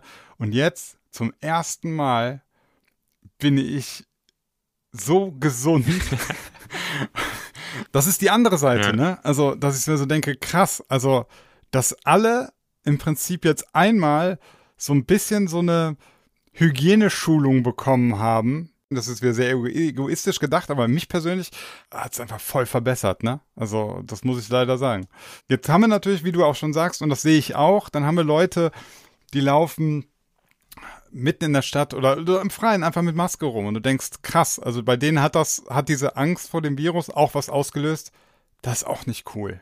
Da müssen wir auch irgendwie nochmal ran, ne? Also, macht mir auch irgendwie zu schaffen, dass ich dann so denke, ey, du läufst hier gerade, weiß ich nicht, um dich herum ist in zehn Meter Entfernung nichts. Ne? Mhm. Du kannst die Luft, die da ist, die darfst du ruhig atmen. Ne? Ja, es, es, ist, es sind auch Leute, würde ich sagen, dabei, die das wirklich auch, ähm, das ist ja auch so wieder das Krasse, genauso wie es eben Leute gibt, die sich wichtig fühlen, dadurch, dass sie diese äh, Sachen teilen von, von Verschwörungstheoretikern, gibt es ja auch Leute, die sich sehr wichtig fühlen mittlerweile in ihrer Position, diese Impfung, oder? Also gibt es ja auch bei Facebook so dieses Ich bin geimpft äh, Logo, was man, was sie dir anbieten. Und ich sehe da auch, dass Leute da ganz stolz mit ihrer Maske wahrscheinlich auch rumlaufen, im Sinne von Ich bin ein Vorbild. Und was ich zum Beispiel auch so krass fand, ist, es gab so in Amerika so ein paar Leute, die so voll pro Impfung waren. Und dann heftige Nebenwirkungen hatten und das halt auf Twitter geteilt haben, so im Sinne von, hey Leute, schau mal, ich, ich, ich habe mich impfen lassen, weil ich wirklich davon überzeugt bin, dass die Impfung das Richtige ist, aber mhm. ich bin jetzt halt seit der Woche im Krankenhaus. Und dann gab es dann Leute aus ihren, aus der eigenen, also ihre eigenen Leute haben dann die angegriffen und so im Sinne von, hey, geht's noch gut, darüber jetzt zu sprechen, dass es dir scheiße geht nach der Impfung, das ist, also äh, im Sinne von auch so dieses... Denk doch mal an die Sache! Ja, also so ein bisschen das Gegenteil, das ist auch wieder so eine ganz ja. komische Bewegung, so im Sinne von... Ja, aber, ja, ja, absolut. Also gebe ich dir vollkommen recht. Es gibt ja auch Leute, die, jetzt können wir alle mal kontrollieren, ne? Also, so, Maske nicht richtig an, äh, Hände nicht desinfiziert, ne? Also du kannst ja richtig wie so ein Corona-Polizist mhm. kannst du durch die Gegend laufen und Menschen maßregeln. Mhm. Ich verstehe den Punkt, ne? Also, ähm, oder auch manchmal dann, du, es gab ja auch Sachen, die waren jetzt nicht per se verboten, aber das war dann so, macht man jetzt eigentlich nicht, ne? Also es gab ja immer diese Regeln, weiß ich schon gar nicht mehr. Du darfst dich mit so und so vielen Menschen aus deinem eigenen äh, Bekanntenkreis treffen, wenn die Eltern keine Geschwister sind. Ich weiß es nicht. Irgendwas so komische Regeln. Und das habe ich auch in meinem Freundeskreis mitbekommen. Dann habe ich so gesagt, ja, ey, dann können wir uns ja treffen, weil ein durchgezählt, ne, und dann kam auch mal von einem, ja, man darf das, aber ist das denn jetzt das richtige Signal, ne? Und dann wirst du so, schon wieder gehemmt, ne? Und denkst dann so, oh, mhm. okay, ähm, ja, hm, ne? Es war jetzt noch nicht mal verboten, aber du kannst ja jetzt, könntest ja jetzt auch was machen, was per Corona-Verordnung verboten ist, aber vielleicht jetzt noch nicht die Ultra-Verschlimmerung mit sich bringt, aber dann hast du direkt Leute, die natürlich da eingreifen und sofort sagen, nee, das machst du nicht, ne? Also, es ist halt dem geschuldet, dass so eine Pandemie ja leider alle betrifft, weil wir uns alle gegenseitig anstecken. Äh. Das ist so richtig doof. Und du kannst dich da gar nicht rausnehmen und dann manche gehen dann auch auf in dieser Kontrollrolle Genau. und so. Auch scheiße. Jeder hat seine Rolle gefunden, so. Bei sowas bin ich halt immer so, ich finde, ich kann alle Positionen irgendwo verstehen. Ich finde einfach, man darf sich so wie immer, manchmal habe ich das Gefühl, das Leben ist wie so, wie so auf so einem äh, Drahtseil, ja. Bist da so am Ausbalancieren und du musst immer gucken, dass du nicht in eine Richtung kippst. Und das ist total schwer, die ganze Zeit. Also dann so, ja, Corona ist jetzt eine Pandemie, ist da, aber das, man muss jetzt auch nicht übertreiben und man muss das jetzt auch nicht verharmlosen, ne? Und ähm, wenn ich dann irgendwie jemanden gesehen habe und denk dann so, ja, jetzt hat er wieder seine Maske nicht auf. Gut, vielleicht äh, in einer engen Bahn würde ich dann sagen, ja, Entschuldigung, können Sie vielleicht die Maske aufziehen oder so. Aber wenn ich dann sehe, der ist irgendwie zehn Meter weg und hat seine Nase raushängen, dann denke ich mir auch, ach komm, ist auch egal, auf den kommt es jetzt auch nicht an. Das ist so, man muss das so ein bisschen auch mal wieder differenzieren, ne? Wann muss man jetzt wirklich was sagen? Wann hat das auch eine, eine wirkliche Auswirkung? Also bei diesen ganzen Maßnahmen denken ja auch viele viel zu digital. Die denken so, alle müssen Maske anziehen oder wir müssen sie sofort alle abziehen. Ja? Vielleicht ist ja auch die Wahrheit einfach zu sagen, ja, wir machen so eine Maskenregel und wir erreichen schon mal ganz viel, wenn schon, weiß ich nicht, 60 Prozent sie richtig anziehen. Ja, ja. Das hat ja auch schon mal einen Effekt, ja. Und dann denke ich mir, okay, vielleicht verkraften wir die 10 Prozent, die jetzt auch gar keinen Bock drauf haben, dann, dann lass die halt, ja. Dann, das kriegen wir auch noch irgendwie gewuppt. Also, um, um da auch mal deinen Ansatz zu, zu unterstreichen, nicht weiter zu spalten. Und da wäre ich vielleicht auch mehr bei dir, dass ich sage, man hätte auch vielleicht mehr mit Empfehlungen arbeiten können und die Leute noch mehr mitnehmen und zwar auch auf so einer rationalen Ebene, Ja. dass man ihnen aber auch so, so ein Angebot macht, dass man sagt, ey Leute, ja, für 99,5 Prozent, keine Ahnung was, ist Corona nicht so schlimm. Das wissen wir, das ist so, ja. Wenn du schon mal so ein, einsteigst, dass du den, ihr Hauptargument sozusagen nimmst, ja, und Genau, sagst, sehr, ey, sehr stark. und trotzdem, komm, lass uns doch mal irgendwie gerade gucken, weil wir haben eine relativ alte Bevölkerung und wir sind jetzt nicht so gewohnt, dass Menschen schnell sterben, weil wir einfach ein sehr reiches, verwöhntes Land sind, ja. Das könnte man ja auch mal so kommunizieren. Anstatt dann immer, wie du ja auch sagst, so mit diesen Verordnungen, wie so Kinder, die, denen du halt nur einfach sagst, so hier ist Schluss. Ja. Ich zähle bis drei, so, weiß ich nicht. Diese Maßnahmen, das ist ein bisschen komisch, ne? Aber dann wären wir halt wieder beim Thema Aufklärung, Kommunikation, Also ich finde es super interessant, dass wir darüber sprechen, weil das ist ja genau das Ding, wie kommuniziert man mit der Bevölkerung, wie, wie führt man die Bevölkerung. Ich bin selbst kein Leader, ich würde sagen, ich bin eher so ein Typ, der die Leute ermutigt, selbst nachzudenken und sich selbst bestimmt in ihrem Leben zu bewegen. Und wenn ich aber so auf die Politik gucke, dann habe ich das Gefühl, das sind einfach für mich keine guten Leaders zum Teil, weil man kann jetzt wieder sagen, das ist vielleicht ein blödes Argument, aber es wird einfach immer noch nicht darüber aufgeklärt, wie man denn im Allgemeinen einfach gesünder wird. So. Also solche Sachen jetzt endlich mal bringen. So, hey Leute, geht raus, spazieren jeden Tag, holt euch eure Sonne, ähm, esst gesund. Da finde ich einfach, das geht komplett unter.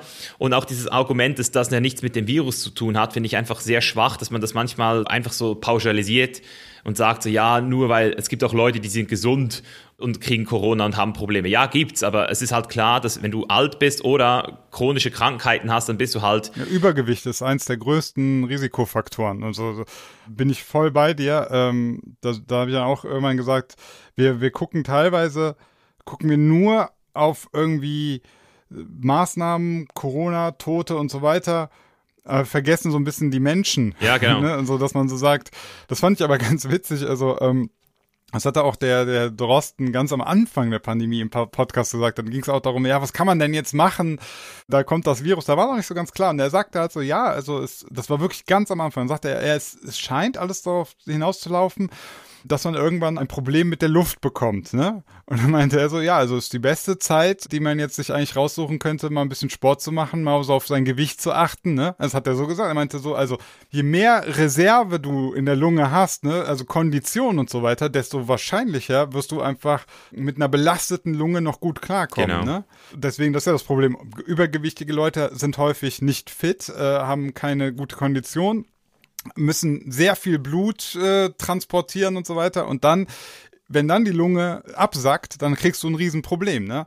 Und da hätte man ja auch mal ansetzen können, aber sowas hört man natürlich wenig, keine Ahnung. Da müssen es dann so Life-Coaches wie wir es sind, irgendwie sind dann zuständig, dass wir den Leuten das halt auch mitgeben. Ja, ja und, da, und das ist dort, wo ich eben sage, dort bin ich halt auch weiterhin ein Skeptiker. Ein Skeptiker, was diese ganze Führungsstrategie betrifft, was die ganze Kommunikation betrifft. Ich finde dort übrigens, wenn ich jetzt mal so vielleicht nochmal abschließen kann, das ist so die Frage, die bleibt, wie kategorisieren wir jetzt Rechtsextreme von Querdenkern, von Skeptikern? Und wenn ich jetzt zum Beispiel so in, in Social Media reingucke, dann würde ich sagen, ist Russell Brand einer der wenigen, den ich wirklich als gesunden Skeptiker bezeichne, der wirklich ja, just asking questions auch wieder, das machen Skeptiker halt, aber immer mit einem ganz klaren Frame. Schau mal Leute, ich weiß es nicht. Ich sage nur, das und das und das fällt mir auf, das finde ich nicht geil und hier müssen wir aufpassen so. Wen würdest du den Leuten noch empfehlen, die hier wirklich auch differenziert sind? Jetzt mal neben Drosten, den man ja auch, wo hast du gesagt, auf WDR kann man sich das anhören? Äh, NDR, NDR Podcast. Also das kann ich wirklich nur empfehlen, weil auch vor allem Leute, die, die den Drosten irgendwie häufig hassen und angehen, den würde ich das empfehlen, das mal in der Gänze sich anzuhören und nicht die reduzierten Schlagzeilen, die man dann da rauszieht, weil Drosten wirklich super differenziert ist und auch selten klare Empfehlungen gibt und auch einfach häufig sagt, so ich weiß es nicht, wie wie es aussieht oder das ist der aktuelle Stand. Ne? Also man muss diese Relativierungen natürlich auch ertragen können. Also wer da glaubt, er gibt einem die ultimativen Antworten, der wird mit dem Podcast nicht glücklich. Mhm.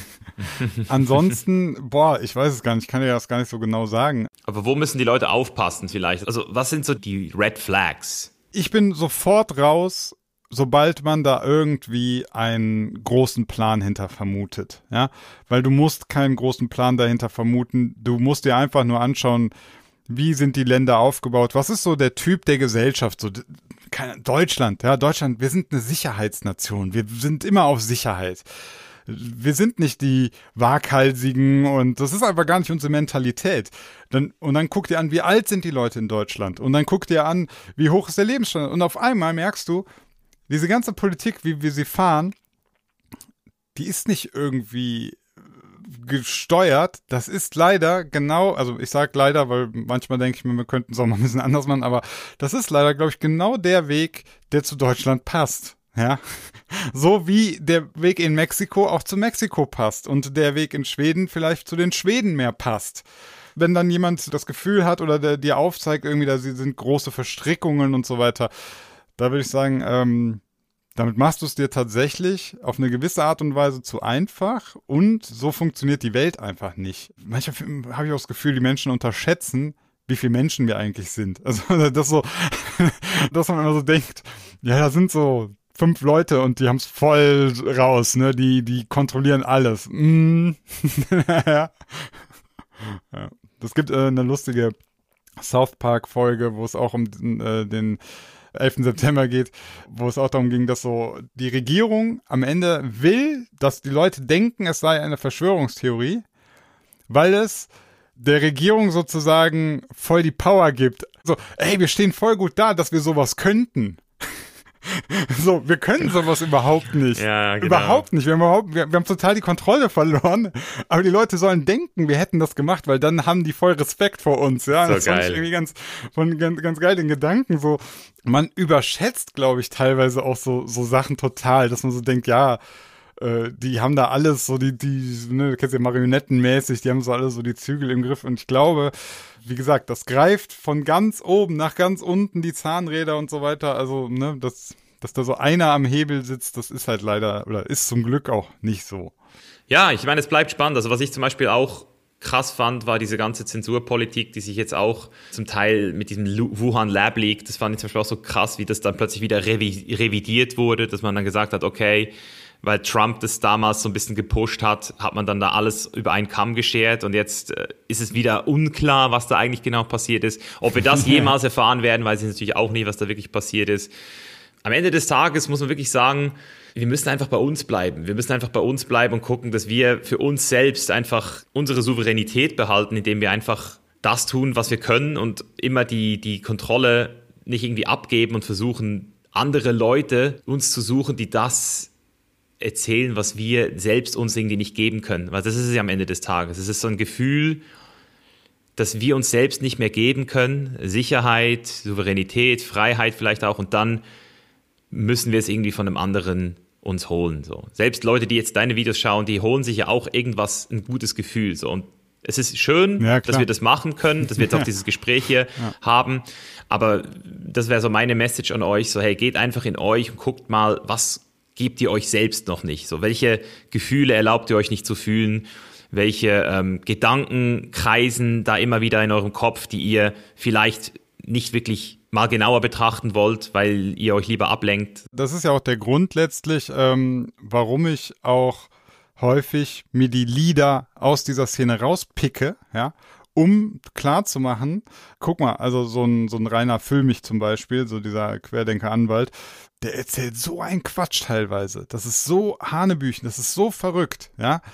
Willst du wirklich einfach ihn als deinen alleinigen ja, Führungspersönlichkeit da wirklich annehmen, ist, ist das nicht ein bisschen zweifelhaft? Und genauso auch, das, das darf man ja auch mit mir machen, mir soll ja auch keiner folgen, ne? ne so, das ist, du sollst dir alles Mögliche angucken und dann irgendwie für dich deinen Weg finden, aber ähm, man muss ja leider sagen, in dieser Szene, und das sind die, die lautesten, ne, das sind eben die, die eine ganz starke Meinung haben und teilweise Müll erzählen, den man komplett widerlegen kann. Und das muss man halt auch dann auch, auch akzeptieren, dass man sagt, okay, die scheinen ja nicht unfehlbar zu sein, sondern da wird viel Müll erzählt und ähm, vielleicht lasse ich auch mal nochmal zu, dass es eben bei manchen Sachen doch nicht so ist, wie ich dachte, bei manchen Sachen wir es einfach gar nicht wissen, ja, also diesen, diesen Zustand vielleicht auch einfach mal härter akzeptieren können. Das wäre so meine Bitte, dass man einfach mal sagt, ja, ich weiß es gerade nicht und vielleicht muss ich einfach nochmal abwarten, bevor ich jetzt losschreie und mir irgendwie aufs nächste, auf die Demo gehe und was weiß ich nicht. Vielleicht einfach mal kurz zurücklehnen und nochmal so überlegen und vielleicht, vielleicht weiß ich morgen mehr.